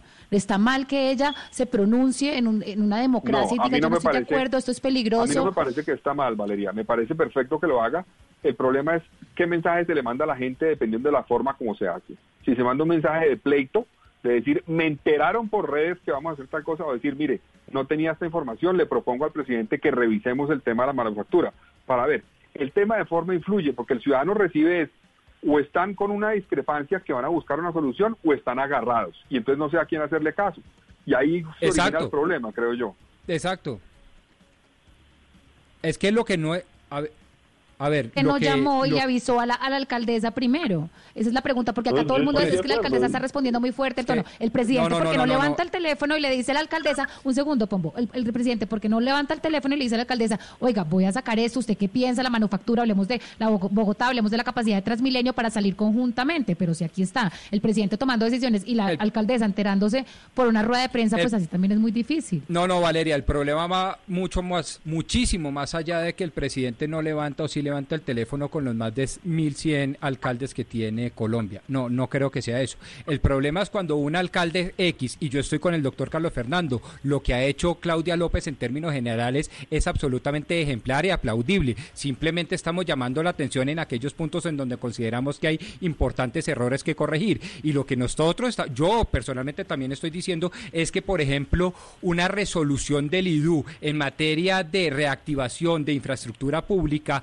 como como lo tiene que ver en, o como lo tiene que ver con la bioseguridad, no puede contradecir las normas del Ministerio de Salud sobre el particular. Ese tipo de Por decisiones supuesto, van mucho Rodrigo. más allá de una El- simple llamada del presidente a los alcaldes. Es que los alcaldes no tomen decisiones abiertas a través de actos De administrativos Lo- lo en contra del de gobierno nacional. es avíseme con tiempo, tome sus decisiones con tiempo y comuníquenos a todos. Yo estoy seguro que el, el único alcalde al que tomó por sorpresa esta decisión del gobierno no fue acá en Bogotá. Simplemente pues Claudia es la que tiene más audiencia y la que más pues destacan los comentarios. Pero si uno va a reactivar un sector de la economía en Colombia, pues los alcaldes debían saberlo con 15, con 20 días de, anticipación. Hay mucho que preparar. Pero así como tiene audiencia Diego, tiene que manejar eso con responsabilidad. Por ejemplo, yo estoy de acuerdo con la alcaldesa cuando dice que no se puede abrir el aeropuerto del Dorado, pero ella dice, sobre mi cadáver van a abrir el aeropuerto del Dorado. Esa es la forma que utiliza. ¿Y por qué lo dice así? Porque es que por ahí fue que entró la, la pandemia y eso es responsabilidad del presidente y del gobierno nacional y fallaron y no cerraron el aeropuerto, cuando ella misma estaba de acuerdo con mantenerlo abierto. Entonces, esas formas tiene que manejarlas. Yo no recuerdo manejarlas. eso, Carlos Fernando. Yo recuerdo a Claudia haciendo unas críticas vehementes al gobierno nacional por no estar haciendo los controles apropiados en el aeropuerto ni por haberlo cerrado. Ya le mando- ya le mando, Diego, el video donde de la ella dice- ya le mando el video donde ella dice, Diego, del gobierno nacional. Una última cosa. responsabilidad de la Secretaría de Salud. Eso es importante. no, la Secretaría de Salud no es la que tiene que entrar a inmigración a hacerle el control a la gente a menos que lo solicite la nación. La responsabilidad pero- la tiene la Secretaría de Salud y, en- y, es, y es importante y en ese tema del aeropuerto yo creo que también comparto un poco el sentir del concejal Galán donde dice que pues de pronto no estamos preparados todavía para abrir el aeropuerto pero creo que esa no es la discusión en estos momentos en estos momentos eh, eh, eh, la discusión yo no, no, he escuchado todavía a- al presidente afirmar que ya va a abrir mañana el aeropuerto yo creo que esas son decisiones que se van tomando a medida que vamos viendo lo que lo que se va pasando. Hay gente que necesita regresar a Colombia, hay, hay personas que están por fuera y necesitamos que regresen a casa porque se están esperando y creo que también se tienen que tomar medidas frente Sí. a eso. Carolina, es que yo traía a colación el tema del aeropuerto no tanto porque sea el tema que estamos discutiendo, sino por la forma, porque Claro. como dice Diego, la alcaldesa tiene una audiencia muy grande, entonces la forma como plantea las cosas frente al gobierno nacional juegan un rol. Yo creo que es, es acertado que si a ella no le han comunicado algo, si a ella no le han comunicado algo, como el caso de las manufacturas con tiempo, que ella manifieste. Este tema, pedimos que este tipo de situaciones nos informen con antelación para nosotros prepararnos y también para aportar nuestra opinión frente al tema por las implicaciones que tiene para una ciudad como Bogotá. Entonces, yo en eso estoy de acuerdo, pero la forma como plantea las cosas y como muchas veces lleva una discusión pública abierta a que, como por ejemplo decía Camila, los gremios se confundan, los mismos gremios dicen, pero al fin qué, sí o no. Si el gobierno nacional dice que sí y la alcaldesa dice que no, ¿qué va a pasar? ¿Voy a poder operar o no voy a poder operar? Entonces, ese tipo de cosas en la forma juegan un rol para mí importante. Hay gente que la forma cree que es secundaria. Yo creo que en estas situaciones de manejo de una crisis como la que estamos viviendo, la forma es importante y la coordinación es importante. Y la forma como se manifiesta en discrepancias también juega un rol importante en cómo la gente percibe están trabajando en equipo los, los gobernantes. Y a propósito de la gente, ¿qué está diciendo la gente, Gonzalo? Porque al final la gente es la que termina confundida en este enfrentamiento o en estas eh, versiones distintas que escucha de la alcaldesa de Bogotá y del presidente Iván Duque. Por ejemplo, Camila Rafael Moreno dice lo siguiente a través de Facebook Live. Es complicado estar en la posición de la alcaldesa Claudia. Hay que avanzar en la economía sin descuidar la salud. Lucy Saba dice, y entonces si se dispara el contagio y se- si se desborda, el concejal Diego tiene toda la razón. César Solar dice, la alcaldesa tiene toda la razón. Mientras que José M dice, aquí lo que pasa es que como ella es la única que dice lo que piensa, a eso le, le molesta a la gente.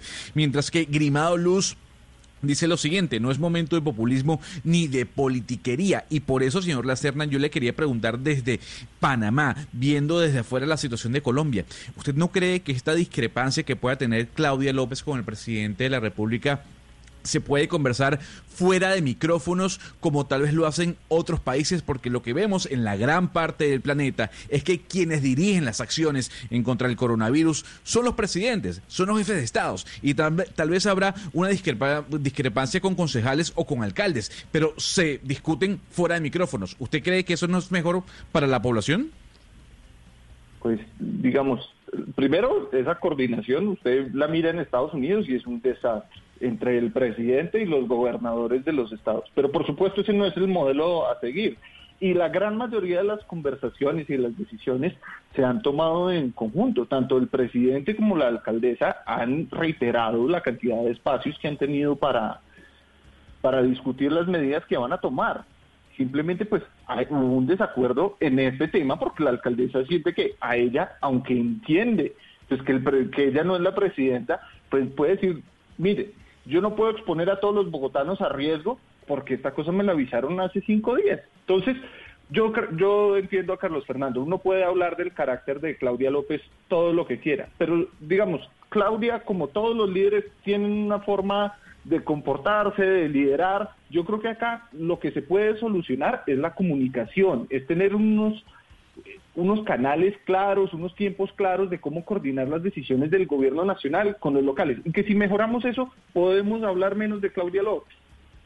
Pero mire, se me va acabando el tiempo y yo sí quisiera preguntarle a los tres que son de partidos distintos que están en el Consejo de Bogotá. Y empiezo con Carolina Arbeláez de Cambio Radical. Una última pregunta, concejal. ¿Cuál sería la recomendación que qué se debe hacer el lunes? ¿Qué debe hacer Bogotá el lunes? Si usted fuera Claudia López como partido, ¿qué dicen que se debe hacer el 27 frente a la reactivación económica de la construcción y las manufacturas? Yo acataría las medidas que en estos momentos está dirigidas por el presidente de la República. Creo que debemos de alistarnos poco a poco hay que salir a, reactivar la economía, no da más espera, estamos, ustedes mismos están escuchando las comunidades aguantando hambre y necesitamos reactivar de alguna manera la economía. Entonces yo creo que sí hay que eh, aceptar el reto de que debemos de activar los protocolos y prepararse la alcaldía no solamente para reactivar estos dos sectores económicos, sino que seguramente van a venir otros sectores que se tendrán que activar y pues que no la vaya a coger de sorpresa porque seguramente ahora en adelante eso es lo que, pues para, el, para lo cual se tiene que preparar. Yo creo que en estos momentos debemos de, estar apoyando a los empresarios, no podemos irnos en contra de los empresarios. Eh, los sectores económicos hoy están pasando momentos también muy difíciles y pues los gobiernos locales y el gobierno nacional pues también eh, debe de pensar en ellos. Obviamente que aquí yo entiendo la preocupación de la alcaldesa cuando dice pues que no que en el momento por ejemplo que tengamos eh, la capacidad de, la, de, los hospitales eh, a, tope, pues le tocará volver nuevamente a cuarentena. Son medidas que se deberán tomar, pero también debemos de saber que la economía se debe reactivar. Concejal Carlos Fernando Galán, ¿usted qué haría el lunes? Bueno, yo creo que lo que hay que hacer es una apertura gradual y controlada y vigilada, muy estricta. Yo creo que eh, así como la alcaldesa y el presidente han buscado tomar decisiones en lo que tiene que ver con la cuarentena sustentado en cifras, en datos, en análisis científico y hechos para tomar una decisión si se prolonga o no la cuarentena. A la hora ya de actuar para abrir sectores, tienen que revisar con datos específicos, como entiendo lo están haciendo en la administración distrital, para ver cuántas personas entrarían a trabajar si se abre un sector, dónde trabajan esas personas, dónde viven, cómo se movilizan qué capacidad de sistema de transporte tenemos, cómo podemos eh, aliviar de, cierta forma la presión sobre el sistema de transporte, por ejemplo, utilizando transporte de servicio especial que está disponible. es que sí se las manufacturas y la construcción. Siempre y cuando se pueda hacer gradual, gradual y vigilado. Yo creo que se requiere gradualidad, es la palabra clave para mí, para poder iniciar la apertura de la economía. Pero y entonces con control. Y, y entonces una empresa manufacturera que en este momento está escuchando dice qué hago, qué debe hacer, no abrir. Pues no, yo lo que creo es que eso lo tiene que definir el gobierno nacional con, con, las autoridades, pero yo creo que el camino para mí sería, si una empresa, digamos, tiene eh, 100 empleados y puede operar con 30 empleados, pues empiece a operar con 30 empleados. Ok, y, puede operar. Y luego al siguiente día opera con otros 30, que no, no estén todos ahí operando al mismo tiempo. Figuras pueden buscarse para alcanzar una gradualidad en la apertura de la economía, en mi opinión.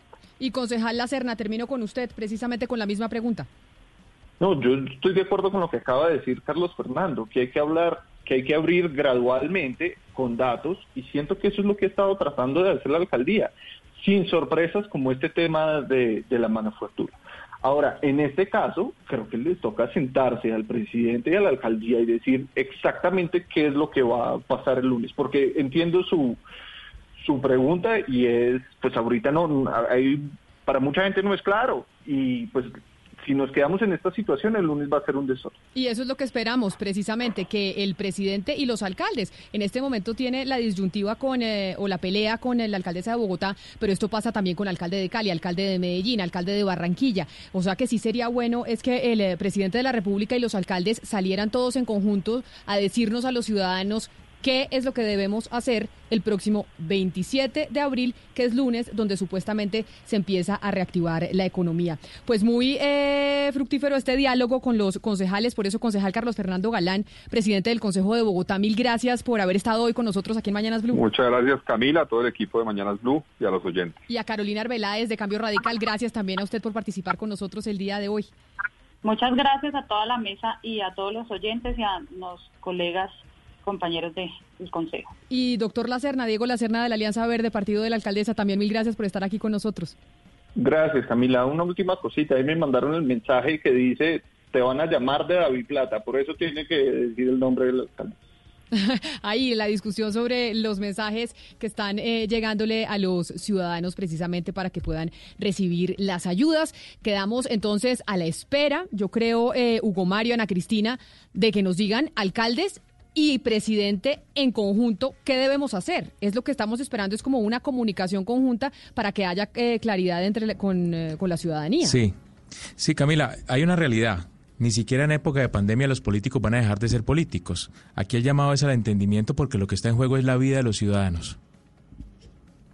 12 del día, 58 minutos. Así llegamos nosotros eh, al final de Mañanas Blue cuando Colombia está al aire. Muchísimas gracias por estar eh, conectados con nosotros a través del Facebook Live y también, por supuesto, a través de las redes sociales y de las emisoras en todo el país. Nos volvemos a encontrar mañana a las 10 y media de la mañana con toda la información de Colombia y del mundo. Estamos enfrentando un momento muy difícil, no solo para Colombia, sino para el mundo. No hay que caer en la desesperación solo ser conscientes de que necesitamos trabajar juntos. Si no tienes que salir de casa, no lo hagas. Si no tienes síntomas, no vayas a urgencias. En el supermercado compras solo lo necesario. No te lleves lo que otros pueden necesitar. Lávate las manos mínimo cada tres horas. No repliques información falsa. No creas en cadenas de WhatsApp. Para eso estamos acá, para informarte. Al coronavirus lo derrotaremos si todos nos sacrificamos por el otro. Por eso, desde Mañanas Blue, cuando Colombia está al aire, te decimos que aquí estamos para trabajar en equipo, para informarte, porque esta coyuntura necesita de todos. Blue Radio, la nueva alternativa. El fútbol está vivo. Revive el mejor fútbol de todos los mundiales. Este sábado 25 de abril Colombia versus Uruguay desde las 10 y 15 de la mañana. Este domingo 26 de abril Colombia versus Japón desde las 10 y 15 de la mañana. Vive el Gol Caracol, canal oficial de nuestra selección. Soy Carlos Vives. Estamos pasando por una emergencia nacional que requiere el esfuerzo de todos. Quiero sumarte a Colombia Cuida a Colombia una iniciativa que canalizará la ayuda a aquellos que más lo necesitan. Síguenos por arroba Colombia Cuida Colombia en Facebook e Instagram y arroba Cuida Colombia en Twitter. También puedes inscribirte como aliado, como voluntario o como donante. Vamos Colombia, seamos un país unido para sanar. A esta hora, en Blue Radio, las historias